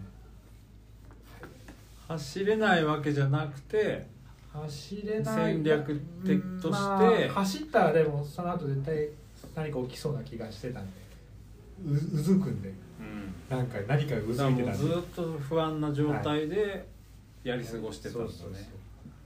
うで天使山地行きましたで天使山地はもう真っ暗闇で、でまあ上りは結構きついところは歩く、うんうんみんな歩いてたんで、まあ、そこは僕と変わらないペースですよねだから他のランナーたちと一緒にそこは進みながら僕はあとどちらかというと歩く上りの歩きは人よりも少し早いので、うんうんはい、自分のペースで歩きながら登りながらも少しずつランナーを前のランナーをうん歩きながらみたいな感じで登ってましそこで抜かしたランナーはどんな感じでしたやっぱ疲れ切っちゃってたましたそうですね結構初めにかかわらず皆さん、ああそううなんんだ、、あのぐったりした様子でしたで、えじゃあやっぱー、その頃にはちょうど8時9時ぐら走り過ぎいちゃったんだ9時ぐらいだったのかなもう、えー、20時9時21時だったんで中には途中止まってもううずくまってるような感じもはあいや早いいねましたそれは早いね、うんはいだって地点的にはスタートから1 0キロ1 5キロとかそれくらいやい全然スタートからはももううちょいもうちょ30キロぐらいは30キロぐらいうんうん出ましたへえいやプランって大事だねだってさそそこに出てくる人なわけだからさううん確実に俺より走れてポイントも持ってる人なそんうだよねそんな人がね暑か30ったキロってい地うのもや点っでぱあるんだろうね、うんその日が天使山地登りえっ、と初めの初め何でしたっけ天使山地天使ヶ岳かうん天使ヶ岳まで行くところでもう何人もうん藤子待ってる方がいましうん信じらんないウェーブ1は多分そこまでうずくまってる人はいなかったですね、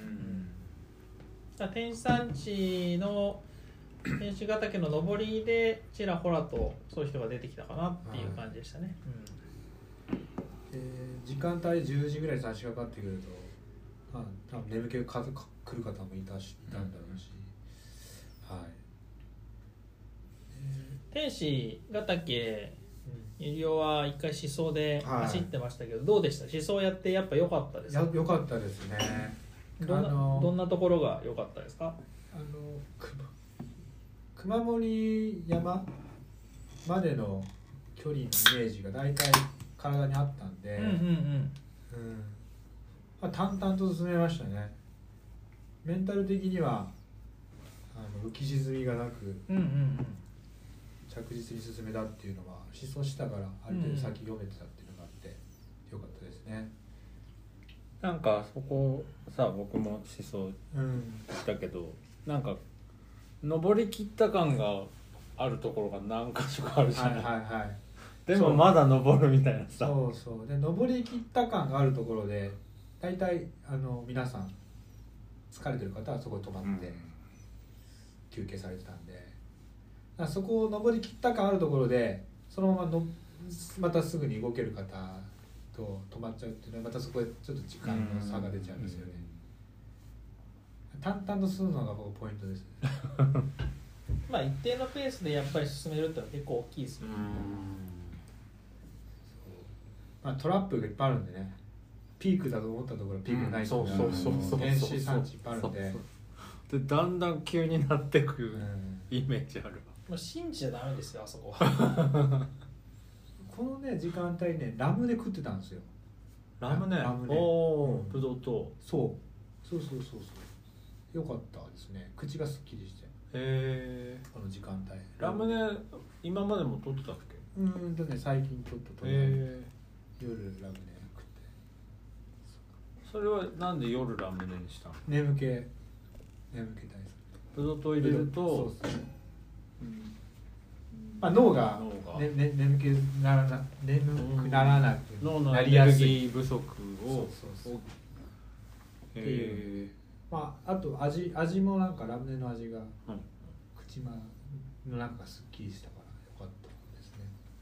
そこであのスタートの時にカレーを食べてるおじさんのカレーのおじさんはいますあの時どこにいたんでしょうね、うん、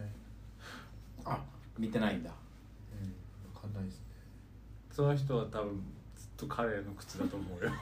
まあでも水とか飲んでますからそれが全部じゃないと思 いますけどカレーさ残る残るじゃないまあ次の日とかまで残ったりしますよね、でね天使はねあの思想はねできない下りがあるんですよ熊森のあーそうですはねいこの下りからあのあそパうラググラライスのド時だけそう貸してくれてるところだそこが何体験それどうだったあきつかった激下り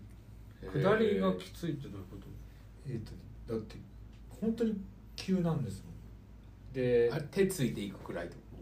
手はつかないけど下りで手ついたらダメでしょワイの海で転がってくるのあの岩場いやいや岩場とかでこうあ後ろに手つきながらそう岩岩場とかがない前だと岩場とかがないすごいなと思って岩とかじゃない前かと思っ違う違たう違そのシャドウがまずああるっていうのと、少しす滑りやすいああの土の材質してあれ前の日雨降った降ってないんですけどどちらかというと土が柔らかくて傾斜があってもともとそういうあんまり乾く乾かないかつ木の根が出てるんですよそうでしたねでそこに土がかぶさってるとだからそこの上に乗ったら滑りますし、かといってじ ゃあそもそもそこは開放されてない場所なんでロープも張ってないんですよねってことは止まるためには木につかまるか木にぶつかるしかないんですよかもしくは本当に自分の足さばきでコントロールをして降りていくっていう場所そう結構つ足がき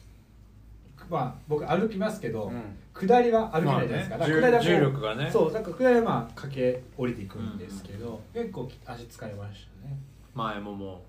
うんう四頭筋やられるんだうまく、まあつく木が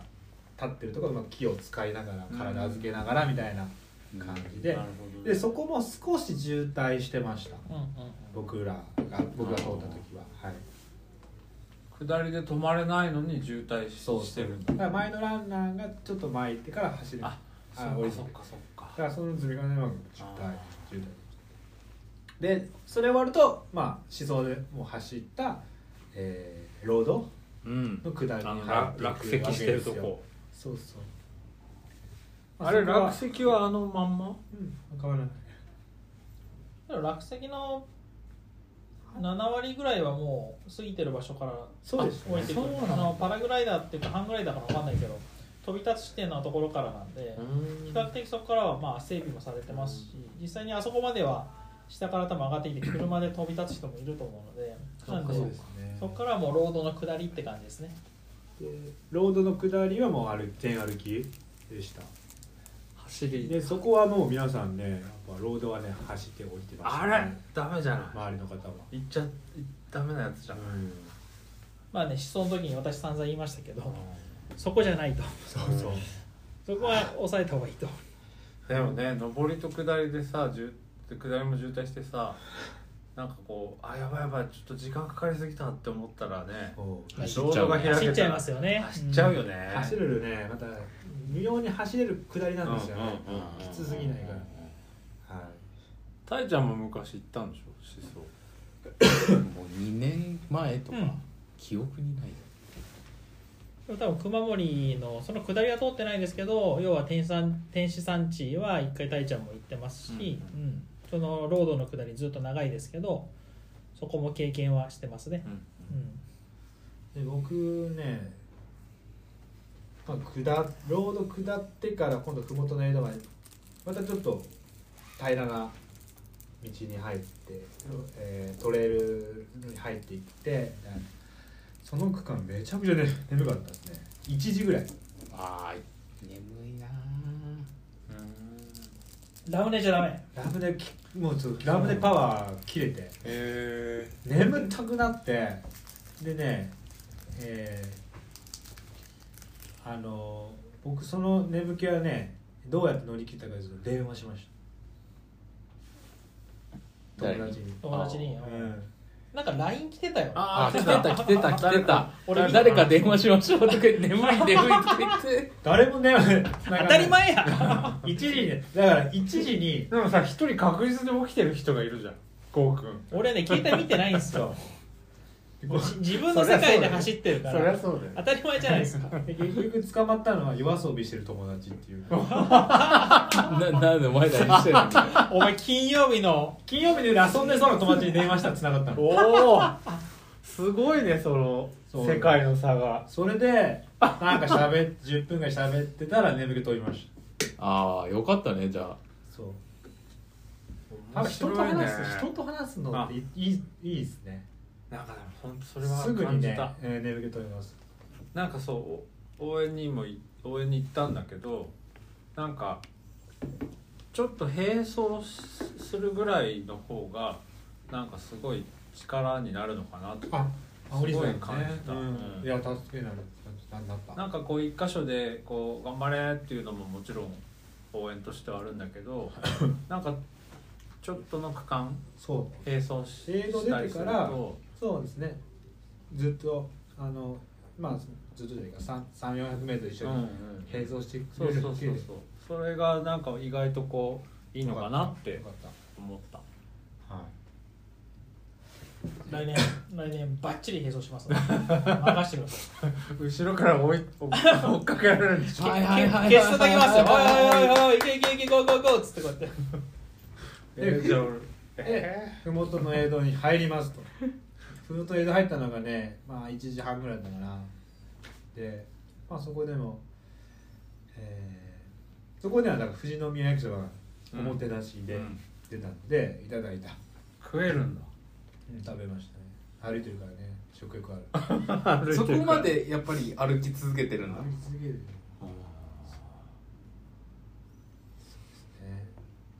で若干寒寒さがあったので、うんうんこういうあったかいもの飲みました、はいそこで何キロ地点えーっとね40何キロだよもう50キロですねうん50キロだ51キロ3分の1から4分の1の間くらいかでもまだ大半の人は元気だよまあそうだよねただちょっと飛ばした人はうんちょっとバテてきてる麓のあーと麓の江戸に着いた時は多分ああ来たなって感じだけど多分こっから先が多分飛ばしちゃった人はきつくなるでもゴー君ねあー第1ウェーブだからよもう第3ウェーブ第4ウェーブの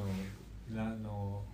ボトムランナーと一緒に走ってもう麓にいたらリタイア出ていっぱいおだからそうかなそうんかもうバス何時のバスに乗る乗る方移ってくださいみたいなアナウンスえーちょをっとされていたのいで、やだからもうそこで一旦振るようとされるのがいっでぱいバス出ましたとで次の元栖湖かな、うんエイドまで2時間半あったら行けますあ皆さん2時間半歩けば行けるんで行ってくださいでスタッフの方が言うぐらいみんなここで諦めないでくださいみたいあなランナー振り立たせてたんですけどなんかみんなリタイアする気でいっぱいランナーがいっぱいいた、あもうもうそうなったら狂い立たせられないもんね次のバスは5時まで出ませんみたいなちょっと5時まで待つなら信じられないけど5時まで待つなら2時間半走ればあ2時間半歩けば次の江戸に着くから次の江まで行きましょうみたいなバス待たないで歩けばいいんですよみたいなことをスタッフの方が言ってたそれぐらいね結構もうフォートエイドではそういう方が出て出始めてた今そこからね始まっていくわけですよねいやでも本当ちょっと聞いてて信じられないのがさ誰でも出れるレースじゃないわけじゃないもちろんそうですよねまあ参加料もねそれなりにするいやまあまあ大そう会いですしやその別においや金弱いランナー払でえわおけない金払えば出れるわけじゃないじゃないまあ一応ありますけどね寄付金とか確か違う違う違うポイントだよはいあもうポイントはそもそもないとダメですよ、うんだって俺はお金払っても出れないんだもん残念ながらねそうんうでそのポイントを持ってる人たちが参加してるはずなのにそんな状態になっちゃうんだ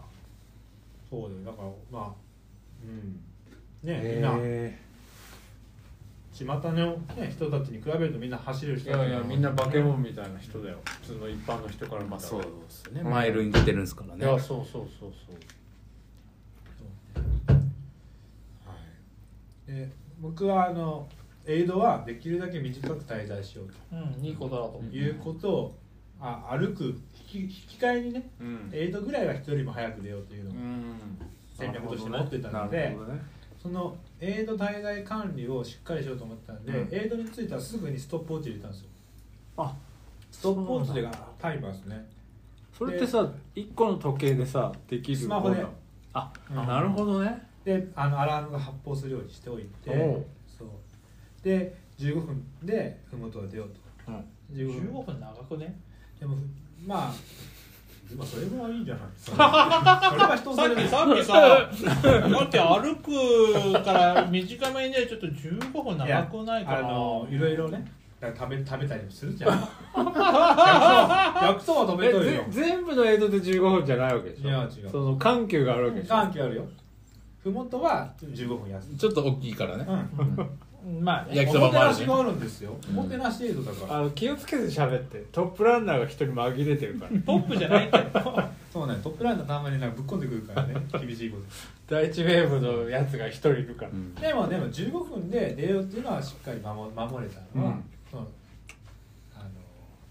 タイマーをねしっかりかけてたから、うんあっという間ですよ15分 もう来たのかっつって何のための15分だったのえーっとね僕はふもとは、まあ、ルーティンである、えーゴミを捨てるうんうん水を入れ替うえんうる、んで、えー僕ちょっと時計とかもそのじうんうんちょっと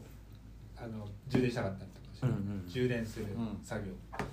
えー食事をする作業食事って焼きそば焼きそば食べたいなと思ったし、で、えー少しとストレッチする作業、まあ、その辺をやって15分ぐらいでしたねうんあそれでパン15分いっぱいになっちゃうんいっだ、ぱいいっねぱい、焼きそばさ元気な時ずっと食べるのちょっと違うからね飲み込めいないかやらさそうだよねえ飲み込でみも飲み込みましたよ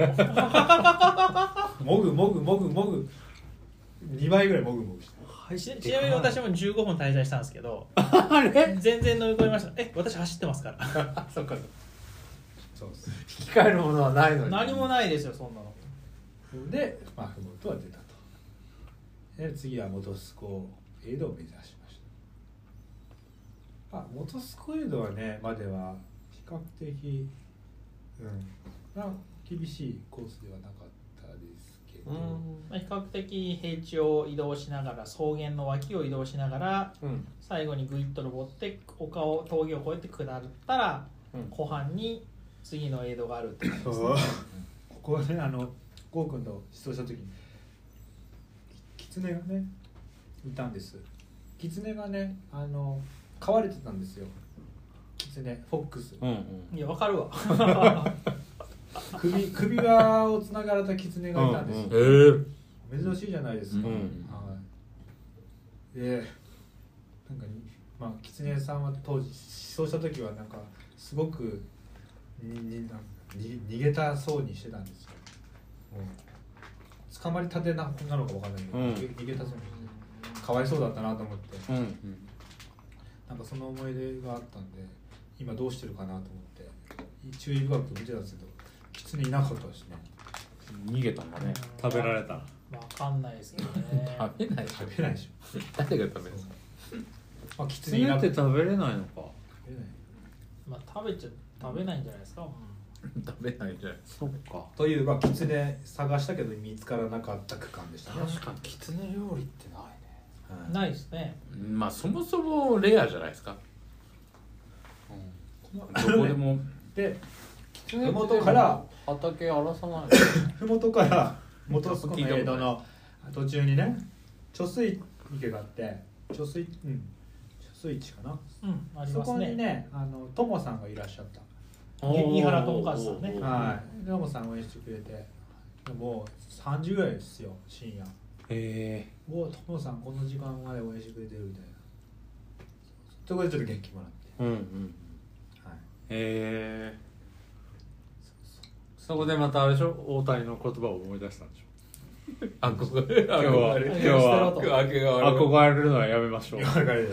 そんなわけないじゃん絶対にそこで憧れたら勝てないです からねそうそうトモさん今日だけは今日だけ今日だけは憧れるいい言葉だなでで元栖湖か、えー、元栖湖エイドはね有名なのがいた石川さんがいたのねほうほうほうパタパタゴよニアパタのゴニアの石うちょこちょこそういうビッグネームの人がいビるんだッグネームいっぱいいましたよそれはだから大会側があの依頼して置いてるわけじゃないえそうなんだ自主へへえええじゃあ移動してってくれてんのそういう人もいいるるしここだけいてみたいなうーんと思いますけどねえー、なんかそれでもさそれだけでもちょっと元気になるよね元気き元気っとねで僕もね別にあのオリさんと違ってミーハーじゃないので待っ石て川さんって言わないですよ、今日だけはね うん今日だけ憧れるのやめてるからね石川さんだと思う石川さんがこう声かけてくれるんですよえそれ何時頃に着いたの有料は4時5時あ開けてすぐくらいうんか朝5時ぐらいかな明るくなってたのまだ明るくなってないもう明るくなりかけみたいな時間うんちょうど5時ぐらいですよ、うん何キロ地点えーこの時点でねトルスコで60超えてたかな、うんそうそう元スコはね、うんもうもうそこはねもともとあのー、映像がもう簡易的な映像だったので、うんうんそこはもうさっともう水だけ補給してる、なんだよ焼きそばねえじゃねえかよまんじゅうだけですねあそこあはまんじゅうあでも甘いの取れるのはいいね食べてないな食べてないあそれだまんじゅうに気づかなかっあー知ってま知ってましたけどミノズまんじゅうまああんまり好きじゃねえなみたいうんたあ持ってかなかったのへでなんだえなあもうそこはいそのエイドはもう急いでたんうんだもうあの歩くあ大る将歩く歩く大自将動大将自動販売機やっぱり動いてなかったね使えなかったですねあの元スコエイドのとこってもともとキャンプもともとじゃなくて今でもキャンプ場なんで、うんエイドをメインでやってる場所があってそこの下に受付となる多分、まあ、なんですかキャンプ場のなんか受付とかもその建物があるんですよでそこの上に自販機があってうんそこの自販機って一応コース上だから使っていいはずなんですよ、で私が通過した時も一瞬あ実際多分変えたんですけど私がその自販機の前にトイレに行って出た時に自販機の前に 売り切れっていう紙が出ててでいろいろとこうなんか係の人がやってたんですけどまあ見たままをそのまま言うとどう見てもそれ売り切れじゃなくて 意図的に売り切れにこう紙って書いてるような気もしていて、ええー、じゃあ、まあ、きっといろんな事情があるからだと思うんですけど。なるほどねうんだから使えないで思ったのはもう5分早く来てたえらうん自分も買ってたかなと思いましたね、うんもしかしたら営業してたのかもしれない、うんちょっとそこは分かんないですうんオトスコエードのね水はね水道ああのタンクじゃなくてタンクじゃなくてね、うーんじゃあ飲める飲める水だからねそう、うん渋滞もなく水うん水渋滞もなうんくさーっと入れてみたいないやめっちゃ冷たかったとかそうでもないおあのお湯は出してくれたんで僕はお湯割りにして、うんはいね全全部のエイドにお湯があるんでしょありましたそねれありがたいよ今年全部お湯あっねたんじゃないですかねありがたいはい冷えるんだもんねそうびっですくりしたあんなに冷えると寒かったですね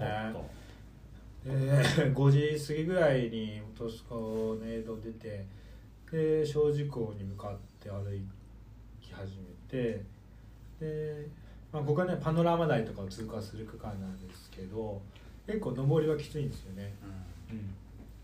まあ、ここも淡々とあの方を進める区間で、えー結構ね霧霧というかもやが出ててね視界も悪かったです僕の時間帯は朝5時6時。朝はねえーやっぱで湿度高かったんだはよいでねこの時間帯になるともう、まあ、さっきの上りきつかったっていうのもあって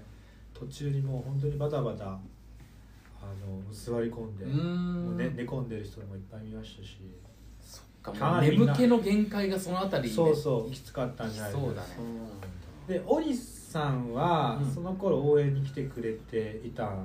かなちょうどねそうですねゴーくんちょうのど車ゆりおが頑張ってその辺を、まあ、歩いてる頃にはうん私はもう富士急の近くまでいたので、そうだよね、うんそ富士急にね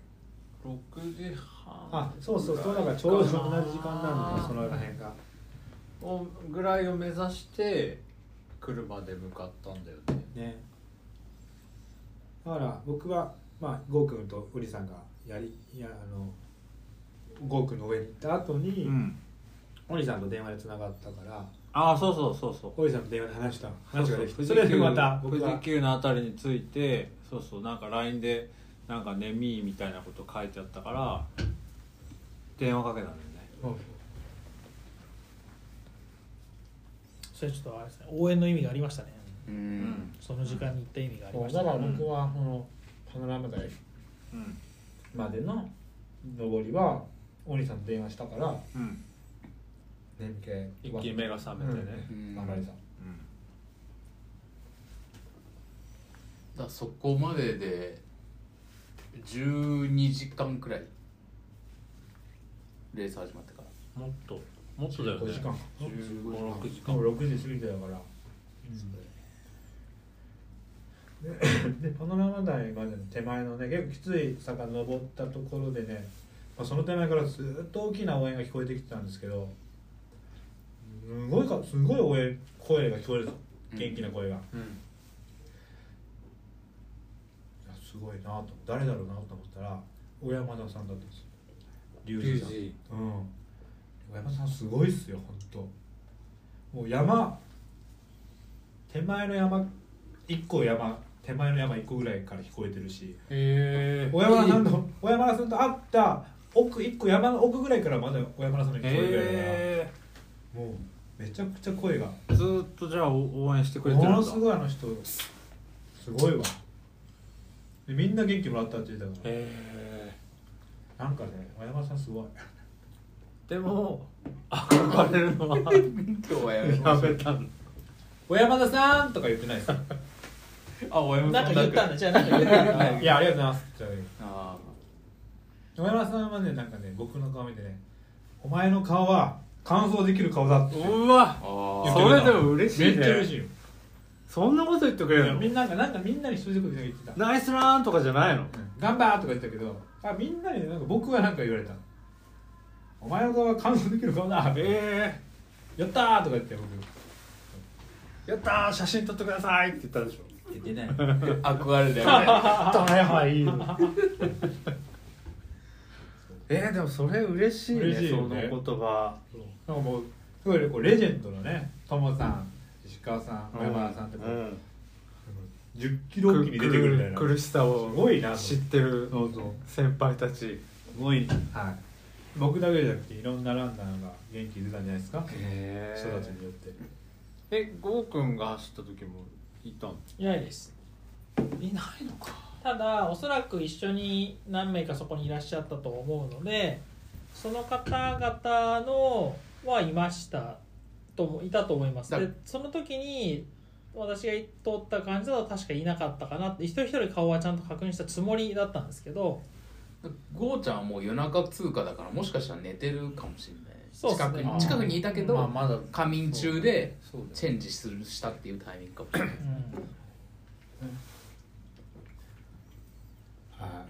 はいお前の顔は感想できるかもなそうなんかなぜかそういう嬉いしいねまあでも顔色見ると結構わかりますよね、あーまあなんか悲ね壮な顔してるやついますもんねお前お前まだ足残してんだろ、 そうですだって歩いてますからおね前まさか歩いてきたな歩いてきたなと余裕かいしゃくしゃくな顔してたんだろうないやいやしんどかったねしんどかったしんどかったでな正直か正直えまずそそのさ時点できついなって思ってたの差はなかったよああそうなんだでタイム的にはどうなのその一発最初にしいや聞い遅てれてきたる遅れてるあもうすん2全然時間ビハインドだっうんあビハインドマップ焦りはあったのた焦りはまあでも巻き返せるかどうかってのはちょっとあれだけど、まあ、40時間で引いてたから5時間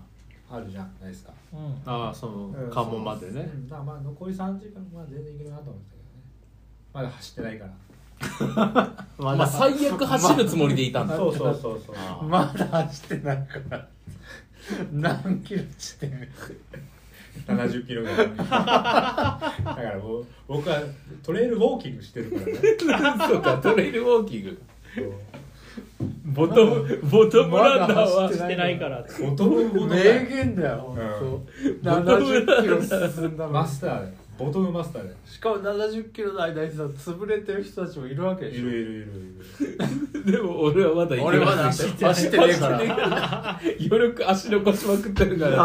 ーなんかすげえ戦略大事だね大事だよねいやいやまあその感想という目的で言うならねこれを楽しめるかどうかっていうのは別えでも問感想目的が我々関門チャンネルのうん目標だから題いやないそれであればそうようんそうですね完走できないとポイントつきませんから、つかないあの何度も言いますけどそうですね人に飲まれないうん大事です、うんはい確かに、ではい自分のペースでなんかレールレースねトレイルレースってなんか独特なのかもしれないけどなんか人と競争するよりなんかこう自分との戦いそうですな感じだよね自分とのねまあ、もちろんね速い人たちはさ順位があるから競争はあるんだけどどうぞ多分それって50人ぐらいの話だよね100人ぐらいなのかな、まあトップランナーだけですよね100人以外はさもうなんか競う相手が他にいるわけじゃなくて、自分自身とものう戦いずっと自分との戦いだよねそれがやっぱなんか面白いよねまあ確かにうん別になんか抜かれたからどうとかさ、うんそういう感じじゃまなあいもなんいねからね、それはなんかやっぱ独特だよねレースと言いつつ、うん、そうですねで小事故か小事故のとついてまあそれは朝8時ぐらいかなうん9時前かな8時9時ぐらい着いたのかな、ここはね雑炊が出たのね雑炊食って、うん15分ぐらいここ雑炊が出たの雑炊だろすごいなここも同じぐらい15分ぐらい使ったのうん雑炊なんだかんだ15分くらいかかるって言雑って炊っておかわり自由だったと思うけど一杯だけだったのかなこれはね僕熊川へのリバイバルちょっと勉強経験した食べ過ぎて、うんもう血糖値バーンって上がったらめったね眠気ポンってうーん眠気すごいくるんですよ僕あ炭水化物食ってそうなんだ私2杯食いましたけど全く眠気が来なかあったそうだからもう食べたくても一杯で我慢したよしかもおにぎりもあれになんか他のものもう一個食べたからへえうん本当でも食えるよねゴーくん私はずっと食えますねそれ雑炊には食ったら強いよねその代わり俺クソ燃費悪いと思ってるかうん、そうエネルギーが消費する消費するからねあアメ車あアメ車アメ車だよ本当にアメ車ただあのいろいろ食べれるから摂取もしやすいみたいなそう機械さえあればいくらでも食えるってういう、んまあそれはもう多分も生まれ持った胃のこのあれだと思うんで、構造というか、うん、特性ですねタイちゃんも食える俺はそんな食べれないですタ固イちゃん食形物べれないですよは無理ですね俺もなんかこけきついだからゼリーがいいんですけど、うんゼリーってカロリーの割に質量っていうか重いじゃないですか、うん重くてでかいからあんまつ持ってけないしみたいなジレンマがありますよね、うんで小事故からスタートしていいの山中あじゃじゃじゃ富士急か富士急まででしばらくロード続いてここもずっと歩いてで周り見周り見るとみんなゆるくジョグしてみたいうんでゆりおはでも歩いてな感じで歩いてうんで鳴沢風穴かなふ鳴沢風穴まあだから自動販売機とかもあったんですけうんうど、んあ僕が通過した時には自動販売機ほとんど売り切れで、うーんうんうんへえ冷たい飲み物が残ってたけどあったかい飲み物は全部売り切れてたし、うんあと冷たい飲み物を買ってたランナーいたんですけど、あのちょうど金額ココインを持ってないと釣り銭不足であー出てこないのあかまあ、そういう問題はやっぱり後半起き起きましたね、はい、歩いた弊害がそうですね後ろのランナーみんなやっぱそう千円札入れたら絶対買えなかったです、 だからボトムランナーは小うん、銭そをうちょうど持つべしそとう10円玉と100円玉持つべし、うんあーそれ大事だなはいでそトうップランナーは別に1000円でラもンナーはもう、まあ、万札 OK じゃない自販機入らんわ満券入らんよなんか ただできればトップランナーも小銭で支払ってほしいよねまあまあまあそうねそうするとボトムランナーにもそう釣り銭が 僕はちゃんと小銭であのお釣りをもらうことなく全部入れましたよ偉い それはもうトップランナーの鏡だね鏡で本当うにん素晴らしいあー電子化してくれればいいけどねまあこれを聞いてるトップランナーの人はぜひ小銭でね自動販売機を買っていただける とあの関門を超える人が一人でも多くなるかもしれなないると思いますで、えー、とロードがあると、まあ、トレイルまた山入っていくんですけど、まあ、上りは、まあそんなにきつい上りじゃなかったと思思ってるんですけど下りはね結構きつい記憶があって、下りがきつい、川口湖まで降りる山を降りていくトレイルの下りは結構きつかったです、うんちょっときつめですねねきつめだし木段みたいなのも出てくるんでちょっと足さばきが大変な区間ですねなんか急だとかそういう感じ急もある、うん、そう急だし長くずーっと下りが続くみたいなそうそうそあのう段差がでかい木段ってどうしたらいいのあれドスンドスンってね降りるとねそう足にダメージもそうあるーしそういっちゃめっちゃ痛だいから木段のその隣脇にあるこう、うんまあ、斜斜面をこう下っていくか、まあそれも結構ね、うん下れるような道じゃなかったらやっぱ木 前段前ももう思いっきり痛むよね、急ごうとしてぴょんぴょん飛ぶとそう滑るまあし滑ねるし危ないしまあ、ここ痛い結構し結構きつかったですかね僕下あれりどうしてんのとなんか速い人たちってえー下りがうまいんじゃないですか、うまいポンポン下ってると思いますよ、うんそれはやっぱた体感ってこうんと、だし足さばきだと思いますね、うんできるだけその設置時間を短くまあ、そこはもう人によると思いますけど、で山をってしばらくロード走ロード進めてで、えー、ドロドロップバッグが置いてある富士急にピットインすると、はうんい、そこで何時間かかってるえっ、とねここのね富士急の関門がね富士急ハイランド関門が、えー、14時30分なんですよ24時間後くらいからスタートして大体、で僕13時30分に着いてるんですようんあーじゃあ結構ギリギリだねでただここなぜか富士急ハイランドの関門は他の映像に比べてもなぜかここ短いんですよだあからこあーこそうなんだここ、まあ、主催側ならうん結構ここであ弾きたいみた弾いなきたいと思ってると思いますそこさえ超えればもう少しゆとりがそうゆとり出るあー14時半に出ても全然間に合うんですよ関門に出てもあーそうなんだで13時半に着きましたねで30分ここ30分使いました映像はでロップバックで、はい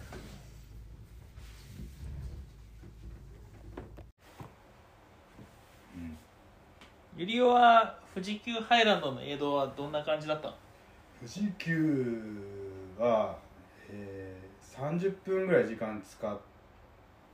たんですようんうんでえっとねなんかやること結構エイド入る前から決めてて忘れないようになんかメモしてたんですよ、でそれ通りにやって富士急はだってドロップバッドグロップうんドロップバッグって何バッグにそうそう荷物着替えとかは入いれとあの食べ物とか入れててやったことを、えー言っていくとまず着替え上下着替えましたで着替える時にあのウェットペーパーっていうんですかあるじゃないですウかェットティッシウュェットティッシュみたういんうなん汗拭くうんうんあれで体を拭いてうんうんちょっとこうスースーってちょっと待って待ってスースーそれはスー スーするやつそれは何用なのかななんかあれじゃないですかクールなやついやわかるわかるいやわかるよわあかボるデよィーシートみたい なやつボディーシートようんわかるけどおおおあれでこう体を拭くおお拭いそれ入れて入れといたの見えてそたう拭くあれために泥ばっかり入れといたでも上上半身下半身を拭いうんて、で着替えうんそれはリフレッシュをするためにたっていうことですかねそうそうそう気持ちはシャワー浴びた後みたいなね、うんうんえそれさああのなんていうの下着っていうかさうん、アンダーもだ変んえだたんじゃあもう本当に一式着替えた感じ更衣室で着替えましたへえあ更衣室まであるんだ、はいありますうんそこまで行って変えたんだそうねですねすごいねうんさすがにちょっと表で着替えるに はね勇気がいりましたねえじゃあね短パンもそうだしパンツも変えたパンツは買えなかったああ、です、はい、それ以外を買いました靴下もはい靴下買いました、うんおーでガーニーグー塗り直しましたも大事大事あーはいうしっかりやりましたねでソックス履き替えましたでガシニューーズズもってあのん豆防止のそクうリームですねでちょうどもう富士急ハイランド入る前に小指左足の小指が水ぶくれみたいになってきてたんでええちょっと歩いてたのにそうそうそうちょっとなんか嫌な感じしたんうで、んうんうんうんうんうん足はちょっと丁寧にやりましえ結局水ぶくれにはなってたたなってました、うーうんんちょっと足チェックした、えー、えソックスって何履いてたのあの5本インナーファクトの5本指ソックスですおうおん一緒や一緒だ、はいあのあ麻が入ってるやつそうですねえー、えそれでも豆ができちゃうぐらいしもともと豆できてたものが乾燥してたりしそういう状態うーの足だったんでんなんかできやすいんだと思いますじゃあなんか湿気がこもったとかっていうよりはまあすすれやすいとこだったうんそう思います、んそうですねちょっと気になってたのあとはテーピングも貼り替えましたはいあのにニューハレのうん、ニューハリの足首はそのまま残したんですけど膝周り太もも周りは張り替えましたね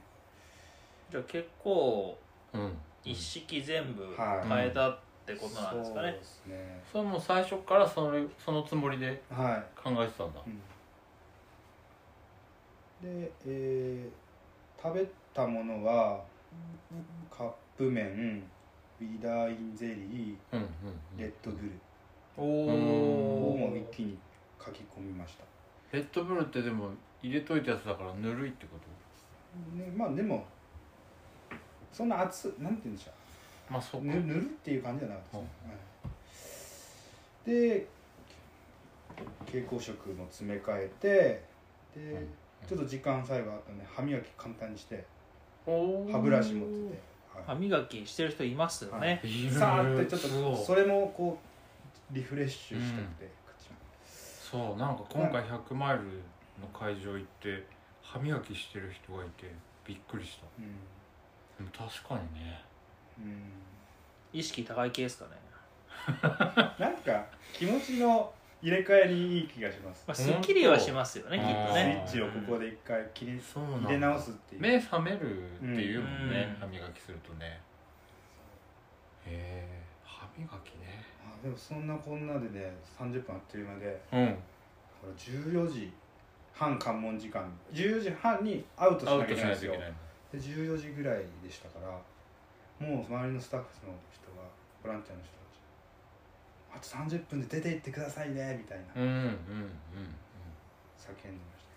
た結構みんなランナーゆっくりしてました14時半うんうんうん14時半そうそこの江戸はあのランランボーの うんランボーイランガイルですね、はい、ゴーくんはもう多分ねその頃はキララ出てもうキララを出て、えー二重曲がりに向かう途中でしたね僕そのははずそのはずだって俺キキララでゴーくん応援して応援して、うん、でそこから富士急に戻ってるからねそうだ富士急に戻ったけどしばらくまだ来てなかったからね、はいでで14時ぐらいに出て行ったとうんうんうんうんその時周りにはまだランナーはいっぱいいいったのかぱいいなましたね、うーんはい、こんなにまだいたんだと思うくらい14時になって帰ってくるランナーもいたしでもさすがにそこにいた人たちは2時半には全員出たんでしょ出たんじゃないですかねそうだよねはい、はい、でえっと次星野に向かっていくわけですけどまあかなりリフレッシュしてうんうん星野まで星野江戸までは結構なんかきつい記憶はないですね淡々とロードを歩きながら、はい、トレーラー行ってみたいな感じでチャンプチャンチャンプへのチャンプさんが途中おううんうんね、あトらレイルの入り口ぐらいにいらっしゃって、うんはい、声かけましたけどねななんて言ってたんですか「えー、ゴーくんの友人です」って言ったら「ゴーくんはもうずいぶん先行ったから ここから頑張って追いつ追いつ追いつけよ」みたいな、はい「絶対無理でしょ」 思いながらそりゃ無理だね確かにチャンプさんいい感じに黒く光ってましたか「えー、ましまし」かああもうトレードマークですねでもいろんな人がいろんなところに現れるからさそうなんかちょっとそれだけでもやっぱいいそうですいねいよねうんお祭り感あるよおね祭り感あります ね関係者全員集合みたいな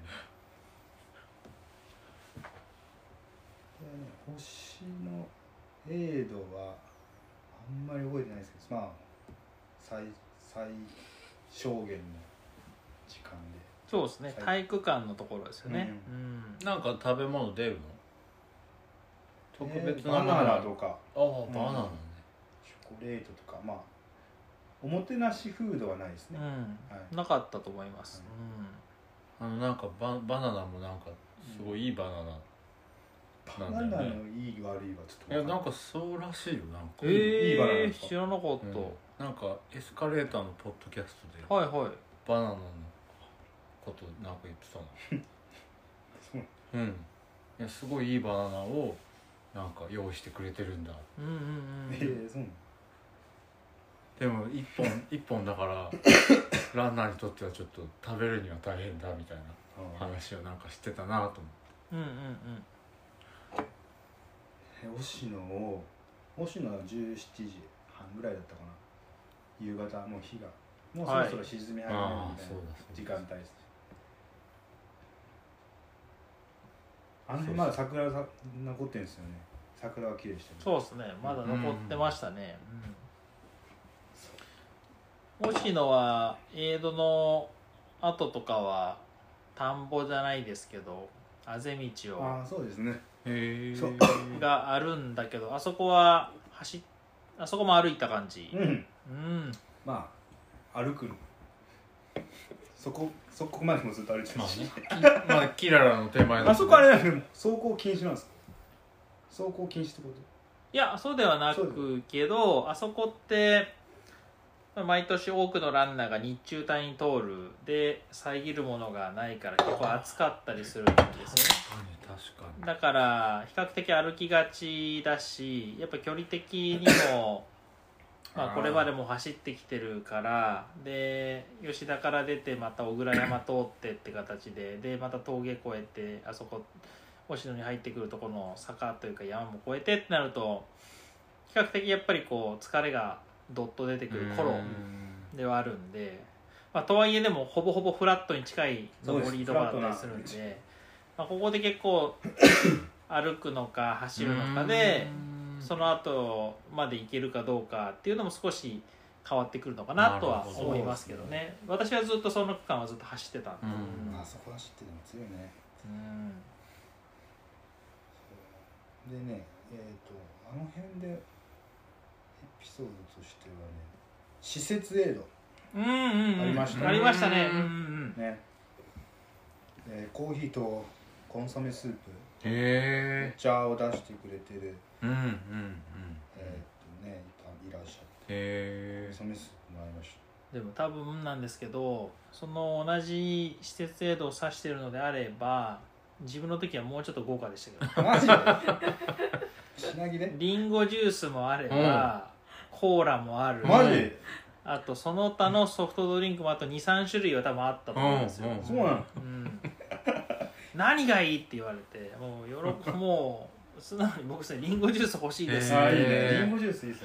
ねでもらって元気もらいながら進んだんで、えー、と多分その施設へと同じとこさしてるとしたら去年のキララあキララじゃないえっと押野のエイドのちょっと過ぎたあたりだと思うんですけど、うん去年の押野のえーエイドやった公園のちょっと 50m100m 先進んだところですねそこであの施設エイドをすごくやっていただいてすごく助かったっていうのを僕も覚えてます、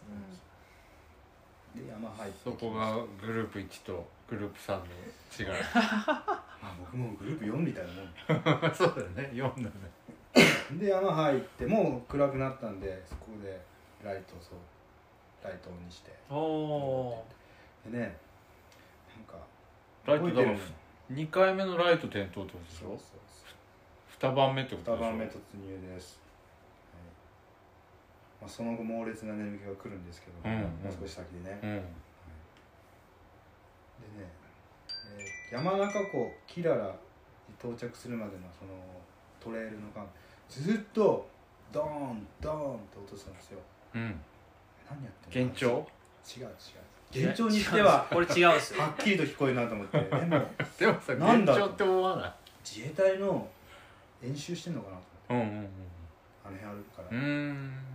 でも夜だからなとか思ってであの山登った時うにんスタッフの人に聞いたら花火の音だったんですよ確かに花火上がってた上がってた上がってましたああ俺その時花火自体見れてないんですけどそうだそうだキララの方にいたんだもんあれ待どっこてだたのどこで上げてたんだなんかど湖キララかな河口湖どっか湖のうーんとねなんか花火だったんですか山中こらへんあー山ま中あ そりゃそうだよね まあキララの寄りですねそうそうそう花火は見てないの音だけずっと聞こえてて、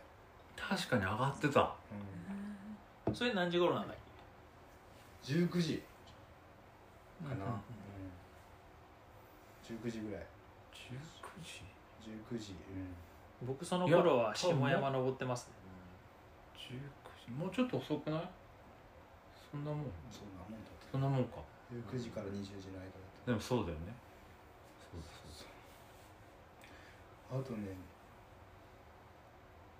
そう途中5人ぐらいの人が集まってなんかエンジン組んでたんですよ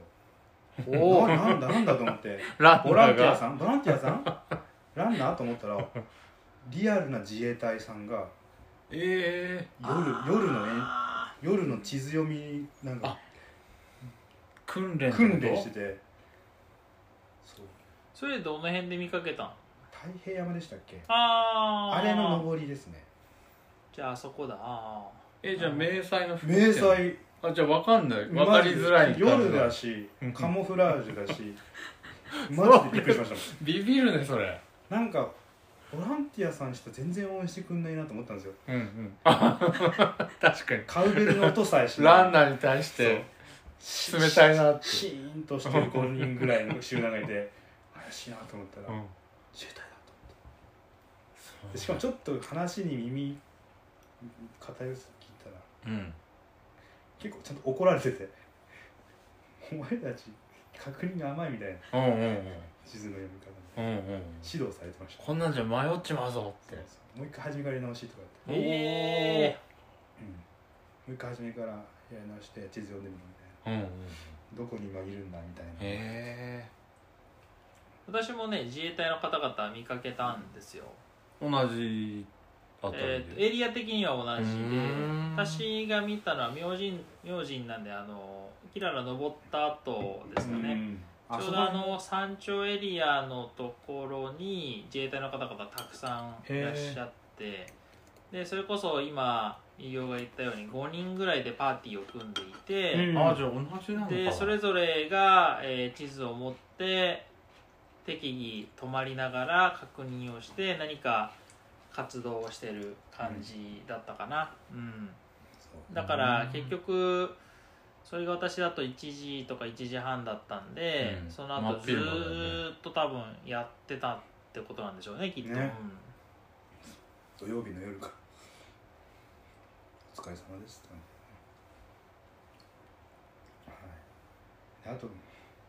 キララまでのタイプの山の下りがね木段なんですようーんこれ結構きついっすきつい木段のうん、一段でかいし、うん木段以外にこう木段のわ脇とかにうん下れるような道があればいいんですけどなくてうんうん木段を使わざるを得ないうんような下りだったうんで、んうん結構掘れてる感じいやなんかねマットかうななんんかあのでも掘れてますね掘れてるかうんら出たかな砂の袋とかが入っててあーなんですけど敷いてありまあしたのタイプねフラットにはならないからやっぱり掘れてるんですうよ、だかんそうそうらどどこ走るかっていうのはちょっと考えなきゃいけないですよねね怖いよね掘れて掘れてる木段うでんあれ突っかかったら死ぬよねうんでも死んだことないですよねだからそうドキドキしながらいつも下るけどでまあキララに帰ってきたともうこのキララに帰ってきたというのは僕の中ではもうなんかこうこっからうんやっと始まるみたいな、そうだよまねあ最初から言ってたもんもうねふもうでも富士出る人たちがみんな口揃えていうのはキララからきついと、うんキララまで足使えるように残してないといけうんなうい、んだからなんかキララっていうのを一つこう大事なうんポイントだと思ってたんで、うんうんここに来れた時点での自分の状態っていうのが大事だったんうでんうんすうよ、んでどうだったかというと、うん体は元気だっうんた、うんじゃあ想像してた以上にうん大丈夫だなと思いました残し、うん残せてたんだ、うんそうなぜなら歩いたから歩き通したから歩き通してから強すごいよいね意志を持ってうねんキララはね豚汁が出たんです、うんうんでおにぎりもあったから、うんうんまあしっかりここで入れられたんだ入れまして食で一事しました応はバッチリだったんだう、んバッチリでちょうどね富士急ハイランドまで4 0キロなんで120どうだろう124キロかな、うんちょっとゴールを意識する距離ですよね、うんうんこの辺からね、うんで、でもう125キロ来てるんでしょうんで僕は9時8時半ぐらいだったんですよ、うん、多分ね9時に回ってなかったんで、うん私が下山を下るい頃やそうそうそうそ うな8時の半そうぐらだい俺はすごいそわそわして たあそうかそうかそうまあででお兄さん応援来てそうくれてたん俺で、はね、そうそう有料をキララでそうです送り出すことがすごく大事だと思ってたからそうそこで応援これでそう待ってたんだけど一方ゴーくんはもう下山を下り始めててもう完全に上りを全部やば終いえてやばいもうや下ばい最後の下りゴール間近だったんだでゴールをちゃんとね見届けたいと思ってたから見届けたいと思ってたけどいやここれはでもなんか迷うとどいっやこちれが は優優先ですどよっちがって言ったら僕の方がきついですもんねそうそうそうそうそうそうそサうポーター的にはそうそうやっぱ初めてのね100マイラそうーそうがかかってるしそれは正しいでやっすぱ何よりそのキララからがねからうんキララから先はもう何も応援ができなくなっちゃうああーかそらうか富士吉田先まではねそうそうそうできないですからああそうかそうそう一番きつい区間うん応援しに行くことはできないから、キララでとにかくこう元気に送り出すっていうのをやりながら一方で「やばいゴーくんごめん間に合わないかもゴーくんちょっとゆっくり行って」って思いながらでも本当に鬼さんがいてくれて最後あの僕が補給してエイド出てから鬼さんがねそ待うねってくれてうん応援ねそっキかララらの出口のとこ応ろ援でねね、うんキララの出口から山入るまで、うん、あの山に入っていく一と緒にころ並ね走してちょっくとれて、ね、うん、その間23分一緒に歩きながら喋った時間で、僕また元気になったんで、ううんんうんよかったうんうんあ本当に、うん、すごい力が出ましたねねなんとこあの時間帯的にも9時近くて、うん心細い時間、うんこれからまた深夜パートに入っていくと思山でね、うと、うんきついんですよ、うんうん気持ちきつかったんで、キララからはあれだっけゆりおは思想を一回やってたんだっけやったんで歩いたんだよね確か歩いてはい十二重曲がりまで十曲がりまでやって、うんそうちょっと直前でやって釈子まではちょっと行かなかったんで、うんうんそうだからそれもね一回通った道だと思ってはずがはずがあそうだあれどうしたの明るい時に通ると夜暗い時と違いますねあそうええ全然もう20番街までが長い長い、うんえー、初めの明神山うんなんか鉄砲あれなん鉄砲木の頭とかってもう言うんですよねうん鉄砲木の頭とかって今言うんですけど、あのそこまではね結構ひもうえーあれ山焼いてたんですよねだからそうだねすごいあー視界はすごくひら開けてるんですそう影山なんだ野焼きした後でうんそうそこはねなんか分かりやすくてね400ぐらい一気にアップアップするんですけどうんそっから長いんですよ20曲がり鍋割山っていうとこ目指していくんですうけど、ん長くてなんかもう同じ光景景色をずーっとなんか何回見たんだろうみたいなここかなり心折れかけましたねキララ出てすぐなのにいやキララ出ていや400ぐらい上がってそうそうそっから先の4時間ぐらいでいけるかなと思ってたんですよねうん20曲うんがりかうらん結果5時間ぐらいかかったうんでん辛かったですそんなにかかるんだはいでもう2日目の夜突入してて2日目の夜の眠気ったらあらしないですうね、ん超うん眠か眠たかったですでも当然他のランナーも同じだからうんそっかそうだよねみんなお休み戻りしたねうんみんな辛そうでしたどうやって眠気は回避したのえっと寝たのカプセルですねカプセルホテルでカプセルホテルじゃないですね あれば入ってましたけど残念ながらねカフェインカプセルですねカプセルホテルで寝たらもううん最悪起きない最高最高カムアウトだねうん、起きれ起きれないですね、カフェインカプセカフェインカプセルホテルでルでで結構寒いんですようん寒かった、うんみんな寒い寒い寒いってうんう言ってましんレインウェア羽織ってる人とかもいてねあそうえみんな寒そうでしたでも寒さより眠気が勝つんだなと思ったのみんな寝る方はね結構そのまんまで寝てるからさあ危ねえなとあれだ雪山の寝るなってやつ思ってだね寒いより眠いが勝つんだ僕も鼻水がね止まらなくなってきてもうんえともと風邪気味だったんですうん鼻水が出始めて手ぬぐいをカバンにくくりつけて手ぬぐいを使ってあの鼻水を拭いてたんですけどうん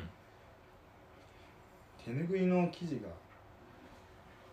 ティッシュに比べたらうんああそうねハードじゃないですうか、ん麺だから ね擦れてくんだよねあれねだからもう鼻がもうカサカサうんうんうん痛い痛いそうまあ二十曲がりつきましたと二重曲がりね難もというか他の映像に比べると質素な感じであそうなんだそれやっぱ持って上がるのが大変な場所なんだうんまあそもそも設定的にそのエイドステーションに少しこう毛が生えた感じぐらいなうーん感じなんで、まあ、まあ、ウォーターそうですねウォーターステーションに毛が生えたってのが正しいのかなうん二重曲がりはみんなエイドでももう結構長いこと座って動かない人もいたんで二重曲がりから富士吉田向かうまでの気持ち結構ゆなんて言うんだろう最高って気持ちになるまでちょっと 時間かかったうーん人が多かったですなかなかこう杓子に向かう一歩が出せないんだそうそうそうなんだもうだってねあと二山ぐらいでゴールなんでしょううんでも時間がねそうなんだ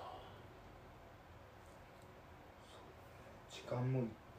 2時とかうん1時 2, 2時近かったうんんでね、みんなもうヘロヘロうんうんうん2日目の2時とかだもんね2日目の2時寒いで僕にそっから杓子って僕走ったことなくて、うんうんうんめちゃくちゃ警戒してたんですよ、うんもう有名じゃないですか、うん悪名高き杓子じゃないですか、あのグレートレースとかに出てくるやつもうんすごいもんね、どんな山なんだかなで手で登ってる感じだもんねうもね最初二時曲がりスタートしたあんま登りないんですよへえうん結構フラットうなん感じで、走れる感じなんですよあららってみたいうんうんなあれ大したことねえぞそう1キロぐらいそんな感じなんですようんうん、そしたらもういきなりですよ 急斜面壁壁でその急斜面が続くと今度ロッククライミングゾーンに入るんですよもうこれが、岩を登っていく感じ手でそこで手で登ってくんだそこでやっぱりこう僕がいるような位置のうん位置だとうん渋滞発生するんですよんまうんあ確かにねはいスイスイ行けないもんねもう渋滞発生ですうん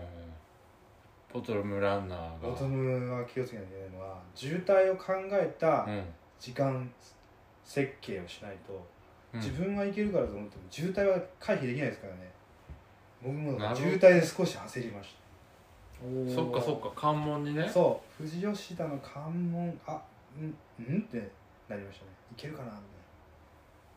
たいな30分ぐらい渋滞で足は残ってるのうにんうん前に行けないいけない岩岩登りですからせっね、かく足を残してここまで来たのにうん、もう一回残し直しましたね 待つ間いにつちゃんと使う待つ間にいつ使うんだよ松平もしっかり早く使えよいつ使うんしだよっかり座って待たない立って待たないですしっかり立座っってあでもそれ結構大事だねしっかり座って待ちました貯3めるね人うんこれ貯めてた結果がね、うん生きる時が来るんですよ来るのおこーっからうんもうだって終わる よもうゴール見えんじゃないの杓子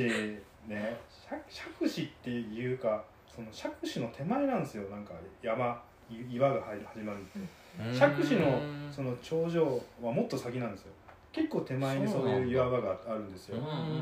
ね、上の方じゃないうんだん、で杓子はというと真夜中真っ暗じゃないですか、うんもうはるか先に あのランナーのヘッドライトがこう連なってるのが見えるんですよあ俺今からここ行くんだ みたいな絶望見ちゃダメだね見ない方がいい絶望だ綺麗なんですよこうなんかか美しいんですよなんかこう連なってる、うんランナーがねが一歩ずつ進んでいってるんだなみた富いな士の山がの登山道みたいな感じだそう真夜中のこう山にこう光ってるうんのを見てすごい綺麗なんですけど、うんあそこまでめっちゃあるなって思っちゃうん ですよそうそれ見ない方がいいんですよあれはシャクシって逆にうんあの富士の中でも最高標高なんでね1500いくつあるんで、うんうんやっぱ高いんですようんだからこう見上げる感じですよ私ショックですよか、割と二重曲がりから杓子に向かう時は、うん遠くの山を見ないのもおすすめです、ううんんあもうとにかく足元を見て、うん坂も急になってくるんでそれだけに集中して登っていくと一段一発二発と来るとあのいよいよロープが来てみたいな形でこうんうなんとなく分かってくる時が来ると思まあそうだよねゴゴーくんが登ってるのは真っ昼間だもんねはいだからまあよう悠々に見えるんですよ全ね然違うもんねお奥の方にうん山影がいやあれは見ちゃダメですね、うんうんモチベーション下がりますから、ー下がりますねでまあまあ作詞はというとこうやっぱあの鐘の音、うんうんあ鐘の音がそうかなそ鳴ってるんですようやかっぱ音がある音が近づいてくるとあそうかだいぶ近いなやっぱみんなランナーも頂上で鐘鳴らす真っ暗なのにいるいるんです よでも儀式ですよあれは真っ暗なのいにるから、うん、あ鐘の音が近いなっいやなんてか明るい感じでだんだんあもうすぐだそうなんだ近づいてきたなとなんか明るい時間帯に鳴らして写真あの定点カメラああったの、定点カメラに映るってのはあるけど真っ暗闇だったら映らないんじゃないのあでもみんな鳴らしたいんじゃないですか、鳴らしたいのうん、写やっ真ぱ杓子行ったら鳴らすっていうそっかでも鳴ら鳴らしたの鳴らしてないですね鳴らしてないの、鳴らしてない僕それ何腕の力を残したの、うん腕も残してかない え使うと腕もねこれ体を残しておいてよかったって思う瞬間来るんですよ来ないでしょどんだけ残すん来ないだだろ生きたんですよや早っぱく使え使っ腕てくれよ残しておいてよかったと思った生きた瞬間があったんですよ本当かよでそっからもうそっから一気に足も腕も使うことになるんですけどくる杓子の下りうんついにそこで僕はもう164キロの旅の中うでん、ここぞというとうん足と腕使いまし使った使ったた杓子の下りは上りもきついけうんど下りもきついどうきついのシャドウがやっぱりあるんで、うんうんあの足使わないと下れないですよやっぱタタタタって言ったらすごいスピードになっちゃううんうんうんうんでまっすぐじゃないんですよやっぱりこうずーっとジグザグジグザグ下っていくんで腕を使うポイントはうん木を使うんですよ、木木曲がるときに、うんみんな木触るから木がもうすっぺすべちょっとクリーム塗ってあげたいね木がさそそんないカサカサした痛い木じゃないよもうなんかあのつるつる表サルサルスベリみたいな表皮が取れちゃってる猿滑りみたいな木だからツルツルなのだからそれをこううまく木をこう腕を使ってブレーキかけて方向を変えながらこう下っていくそのタイタイミングで足と腕を使ってついについについにこの時点だから渋滞もあるから、うんちょっと焦ってるんですよ僕もあ周りもみんな焦ってましたけうどんうんうん下りみんな走ったうん走るんだここでもうみんなパワー使ってうんうんでまあそう結構あるんですよこのきつい下りが結構あって終わると林道に出るんですよ、うんうんうん林道は歩いた林道は走りました、走ったうんついについついににおつおいに走り始めうまんついしに走り始めすたごいたはいついに走りましたでもここでねちょっとねあの富士吉田の映像まで何キロか気になったんで聞いたんですようん見ちゃったんだね聞いたんですよ、うんあのやっぱ一箇所だけあのー仮設トイレがあるところがああってりますねありましたよねあるあるあるうんそこにスタボッラフンの人ティアさんががいいたてんだきてうーん富士吉田の江戸ってあと何キロぐらいですかって聞いたんですよ2.5キロですって教えてくれたんですよ、うんそれそれは違いますね2.5キロおもうまあうまんあまあまあすぐじゃんこれね完全にね騙されま した4キロありましたね2.5と4このだからねね今はねこれだかつないらですこれこれちょっともうボトムボトムランのありがちなんですけど距離気にして当てにしちゃうと外れた時のショックでかいっていうあああれねあのあんまり何キロエイドまで何キロですかって聞かない方がいいですうん知らぬが仏ってやつだぞ知らぬが仏うんすごい楽しみにしてた藤吉だからうん全然たどり着かないでもねついにここで解禁をしたわけなんですね走るっていうことを、まあちょちょっとね足は走それはななんでそのタイミングでついに解禁をしたのもうあの走ること逆算してまあ足に何かあっても、うんまあはい歩いてでもゴールできる時間だなって思って、うんまあなんか残すものもないなと思っおーなるほどなるほどたからですね仮にそこから歩いてたらゴールはできたのか歩いてでもゴールできたと思いな、ますあできたはいあーそうなんだまあそうだね、下りでそのキロ数もうちょいプラス数キロにしてもまあ歩いても走ってもそんなにめっちゃ多くは変わんないですからね、うんそうですね富士吉田まあでも富士吉田着いたらもうあと下山でまあそっからはなんかあんまり覚えてないっていうかたうーうんんでも富士吉田に当初のユリオの計画だと何時に着くんでしたっけえっ、とね当初だとね夜中の3時ぐらいじゃなかったっけ2時半とかに着く予定だったのがで実際何時に着いたんだっけ実際はね実際6 5時6時半6 5時半か6時半かな6時半まあ5時半過ぎ5時半6時ぐらい5時5時半半だ5時半ぐらいかな、うんうん、3時間遅れぐらいでうん、入ってますね、難しいですねなかなかね読むそのいつ着くってのをこう、うんですまあ下山は下山であんやっぱり下山のきつさはありましたねなんともまああれ走った人にしかわからないきつさですねどどどんなきつさがあったんですか下山って何なのかなって思ってました下どこが下なの山かなどこが下山になるのかが分かんないどこが山頂なのかが分かんなないるほどなるほ1ど個の山って感じじゃないの一個の山なんですけど、うんななんなんていうんですかねずっとなんかトレイルトレイルっぽくないっていうかななんていうんですかねこうつづらでずつーっづとらで登っていくんですよ楽しい道じゃないんですようんでうん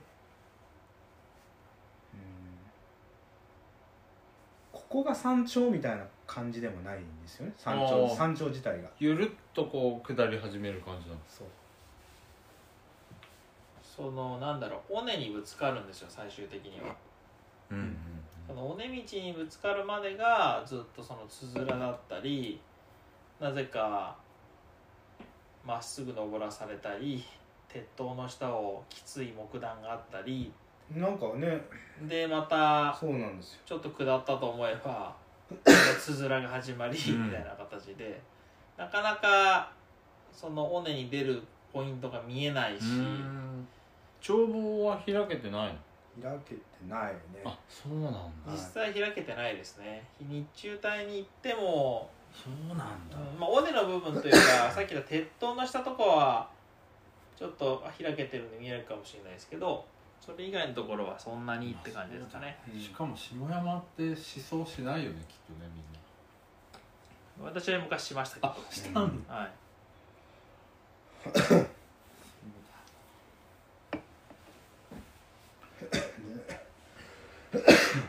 下山の登りは特になんか幻覚を見たりとかはしなかっうんうんねうんなかったか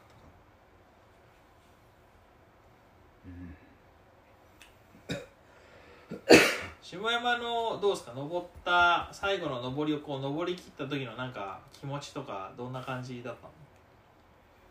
のな無感情で無し感情無感情なのなんでえ達成感もう登りいないよっていうたなかったですねやってやったぜみたいなのないのめっちゃあそうめっちゃ眠たかったですねあーやっぱ眠さがね勝ったってことだよね 朝9時ぐらいまでめっちゃ日目の朝眠たいとかもう明るいんだ分かれもあーう上がれ上がれ上がれめっちゃ眠たいそんだけ眠いと幻覚とか見ないの、で幻覚は見見ないですけどあのちょうどあの同じペースで上がってきて、まあ、最後ゴールも一緒にうんう上んがったランナーの方がいたんですけど僕なんか意味わからないこと言ってたらしいですなんか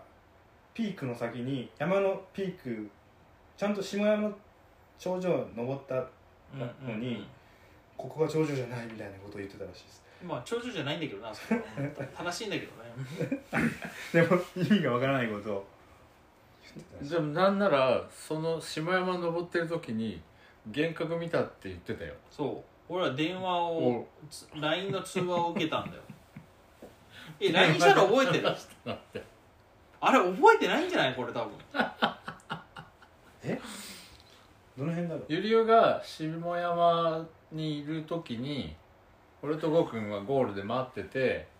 ちょっとまあ眠そうなのもあるしまああとどれぐらいかもあるからちょっとあ電話して元思気い出しづたけようぜっつっめてっちゃ思い出した電話かけたのあめっちゃ見えてたわあれど こあれはどこにいたのまず下山の登りだわあれは上りなんだ、ああの 地面に 落ちてる枝とかが全部カタカナに見えたんだ そうだそうだあの時ひどかったですね眠気幻覚忘れてた忘れてた忘れてたそうそうだあの時めっちゃひどかったですねもう全部カタカナに見えましたね文字にあそうだ そうだめっちゃきつかったじゃああれなんだ眠気そがうなんだ LINE で話したことも忘れるぐらいああ話したまねあそれぐらいの状態だったんだねあねそういうことですね、カタカナだったうんまあでも40時間ぐらい経過しますからううんんね、眠たかったですねえそのカタカナはな何なんて書いてあったなんて書いてあるでもうなんかいろんなか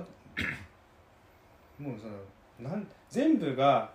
全見えるんです カタカナもう言葉じゃないよあじゃあなんかこう単語になってる感じじゃなくて、カタカナがいっぱい落ちてるうん落ちてるでもそれに共感してくれる女性のランナーがいたん ですよ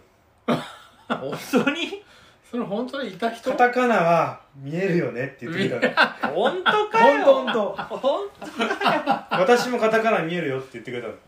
優しい人だなその人もいるいるいるいやだからいなかったんじゃないのその人本日当は本人うそう認識してる正しいそ日れ本日本人特有のなんか幻覚見るとカタカナが見えるっていうのは日本人特有なのかそれ木木だったんじゃないの気だったんじゃないのそれ、ないやいやいやしちゃうんですその地面に転がってじゃるあその女の人そう会話した相手が実はいなかったんじゃないかっていう、そっちの方が怖いね木そにの木に話しかけてたんじゃそないの人はその後のたどっかで見たの下りで消えてった、森にうん、いや早かったよ下り怪しいななるほど、うん、そうなんかね島山の登りきつかったですねで下りました下りですもうゴールですっていうのがだんだん分かってきただ時っにてあれでそそれでその電話でうん、あとどれぐらいで来るんだって話をしてたんだああそうそうあとにであと4キロぐらいだったらねうん多分ね下りに入るからうんで山の下りが2キロそロードがう2 2キキロロ4キロだからなんだっけ何キロでこれ何分ぐらいでこれそうって聞いたんですよね、うん僕らがねうん、そうだそう1時間かないやいや違うよな40だっ分けな50分でそうそう50分今から50分かけて4キロい行くって言ってたうんなんでいや遅くねでそうって言っかてたそうそうか分かったとで、まあちょっと遅いかもと思いつつも疲れてるから、じゃあゴールで僕とお兄さんは待とうって言って待ち始めたんですよね、んそうだそうだで電話切ったんだうんでも実際ゴールまで50分以上かかりましたよねそうなので残念ながら関門アアウウトトでーすあの言いましたその間にあのレジェンドと写真撮ってま知っすてるよ聞いたよそれプロアドベンチャーランナーの、軍曹軍う曹ん軍曹田中いい正人さんなあいいなあ写真でカメラマンとして入ってきカメラマンもやってるんだ、へうたよ入っえててどどこで出会ったの軍下曹にはもうあの下山下りで最後ロードに出る1キロぐらい手前だからあーもうかなりじかゃあなありの辺だう分んかった分かったうんかなりもう最終そうだ盤ねでしたけど、写真撮ってえそれなんかこうきついことを言われるんじゃないもいやすごい優しかったのです優しいんだ全然軍曹じゃないの全然嘘じゃないめちゃくちゃいい人でした全然平気だろめってちいゃうくちゃ感じじゃないんだでまあ最後ね富士急ハイランドが見えて最後ロードに入って、うん入ったおう折り切ったとうんうんで歩いてたんですよ、うんううんんまたうんうん、横断歩道渡る前歩いてううんでもだんだん近づくにつれて、うんおう応援の人が増えてくるじゃないですか、 うんうんそしたらやっぱ格好つけてちょっと走りたくなってなんだよわかる最後はちょっとわ走っちゃいまかしたるわ最後ちょっと走っちゃいましたね別腹ですねわかるわその富士急の山、まあ、富士急に向かって山降りてきて降りると富士急がもうもうまあはっきりと見え始めるった時の、なんかこうゆりおの気持ちはどんな感じだったのああでもわこ確かにあの時がすごいいい気持ちでしたねすごい気持ちい気い持ちよかたったですはいおーわあもう終わる旅が終わるっていう気お持ーちうんあの疲れは吹っ飛んでましたねうーんうん前向きな言葉をその一緒に走ってた仲良くなったランナーとうんうんずっとバカ話とかしながらうんうん全然気持ち違いましたよもうここまで来たらゴールだなっていう感じがね、うんしましたから、うん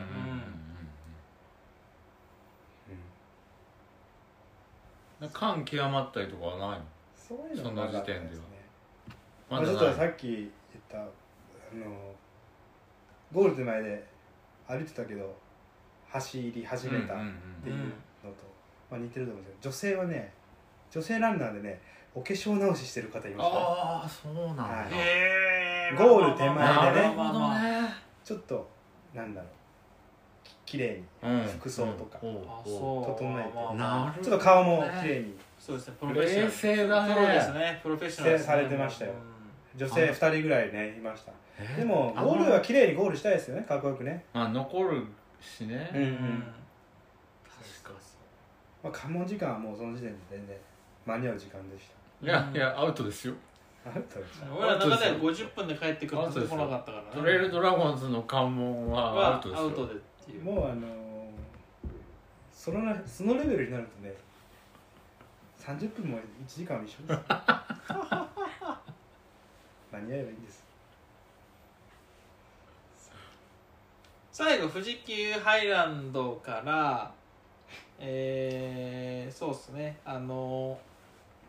ゴールのコニファーフォレスト入るところは上りのうん坂があったと思うんですけどあそこはどうなの歩いたの走ったのあそこも走ったのあそこを歩きました、歩いたのうんはうんうんいでも歩道橋か歩道橋みたいなのありますよね、あるある、うんうんうんあれ渡って駐車場入ってで下ってって感じね、うん、でもうそこからもうゴールしたランナーとかも帰り自宅で帰帰帰帰り自宅あまあで帰そっってかはい人たちすれ違ってもみんな「はい頑張れ」って言ってくれるからうすんうんうんごいなんか励まされたし、うんうん最後、えーこれ本当に UTMF の風名物だと言ってもいいと思うんですけど、うん最後あのランナーゴールしたランナーだとかうん応援してくれてる人たちがうんアーチになって。うんハイタッチして迎えてくれるんですよね。コニファーフォレスト入った後でしょ、ハイタうんうんうんッチ。うんあの花道だ花最道、後そう。そこは結構元気よく入んなきゃいけないなと思ったから、はうんい、もう一番テンション高うくんうんみんなにハイタッチして、うん一応伝えとくと僕とお兄さんはその前の時点で集合あのゆりにあったんですけどねううんん、飛ばされたようん、ねうちらの飛ばさ感れた動の再会は飛ばされるびっくり したあんだけね50分で来ないのを待ちながら20分以上 も顔もオーバーしたもんねまあそのアーチが上回ったってまあまあそれは分からんでもないですけど、はい、確かにね まあでも賑やかだった穏やねかですあのなんだったらねあの時間帯ゴールするの結構いいかもしれいないやー本当だよね考えちゃうよねおすすめは9時から10時の間です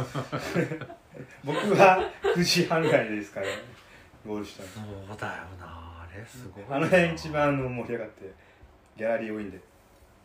チヤホヤされまうんちやほやされてたよねす、おすすめです、誰も知らないのにさ、うんみんなうんちやほやしてたよね、うんまあ、次のモチベーションになりましたででもまあそっからね実は郷君とお兄さんと3人でね実はゴールテープを切ることになるんですそようねねはい、知らなかったですけどみんあの応援してくれてる人と一緒にゴールできるんですねねそうねこ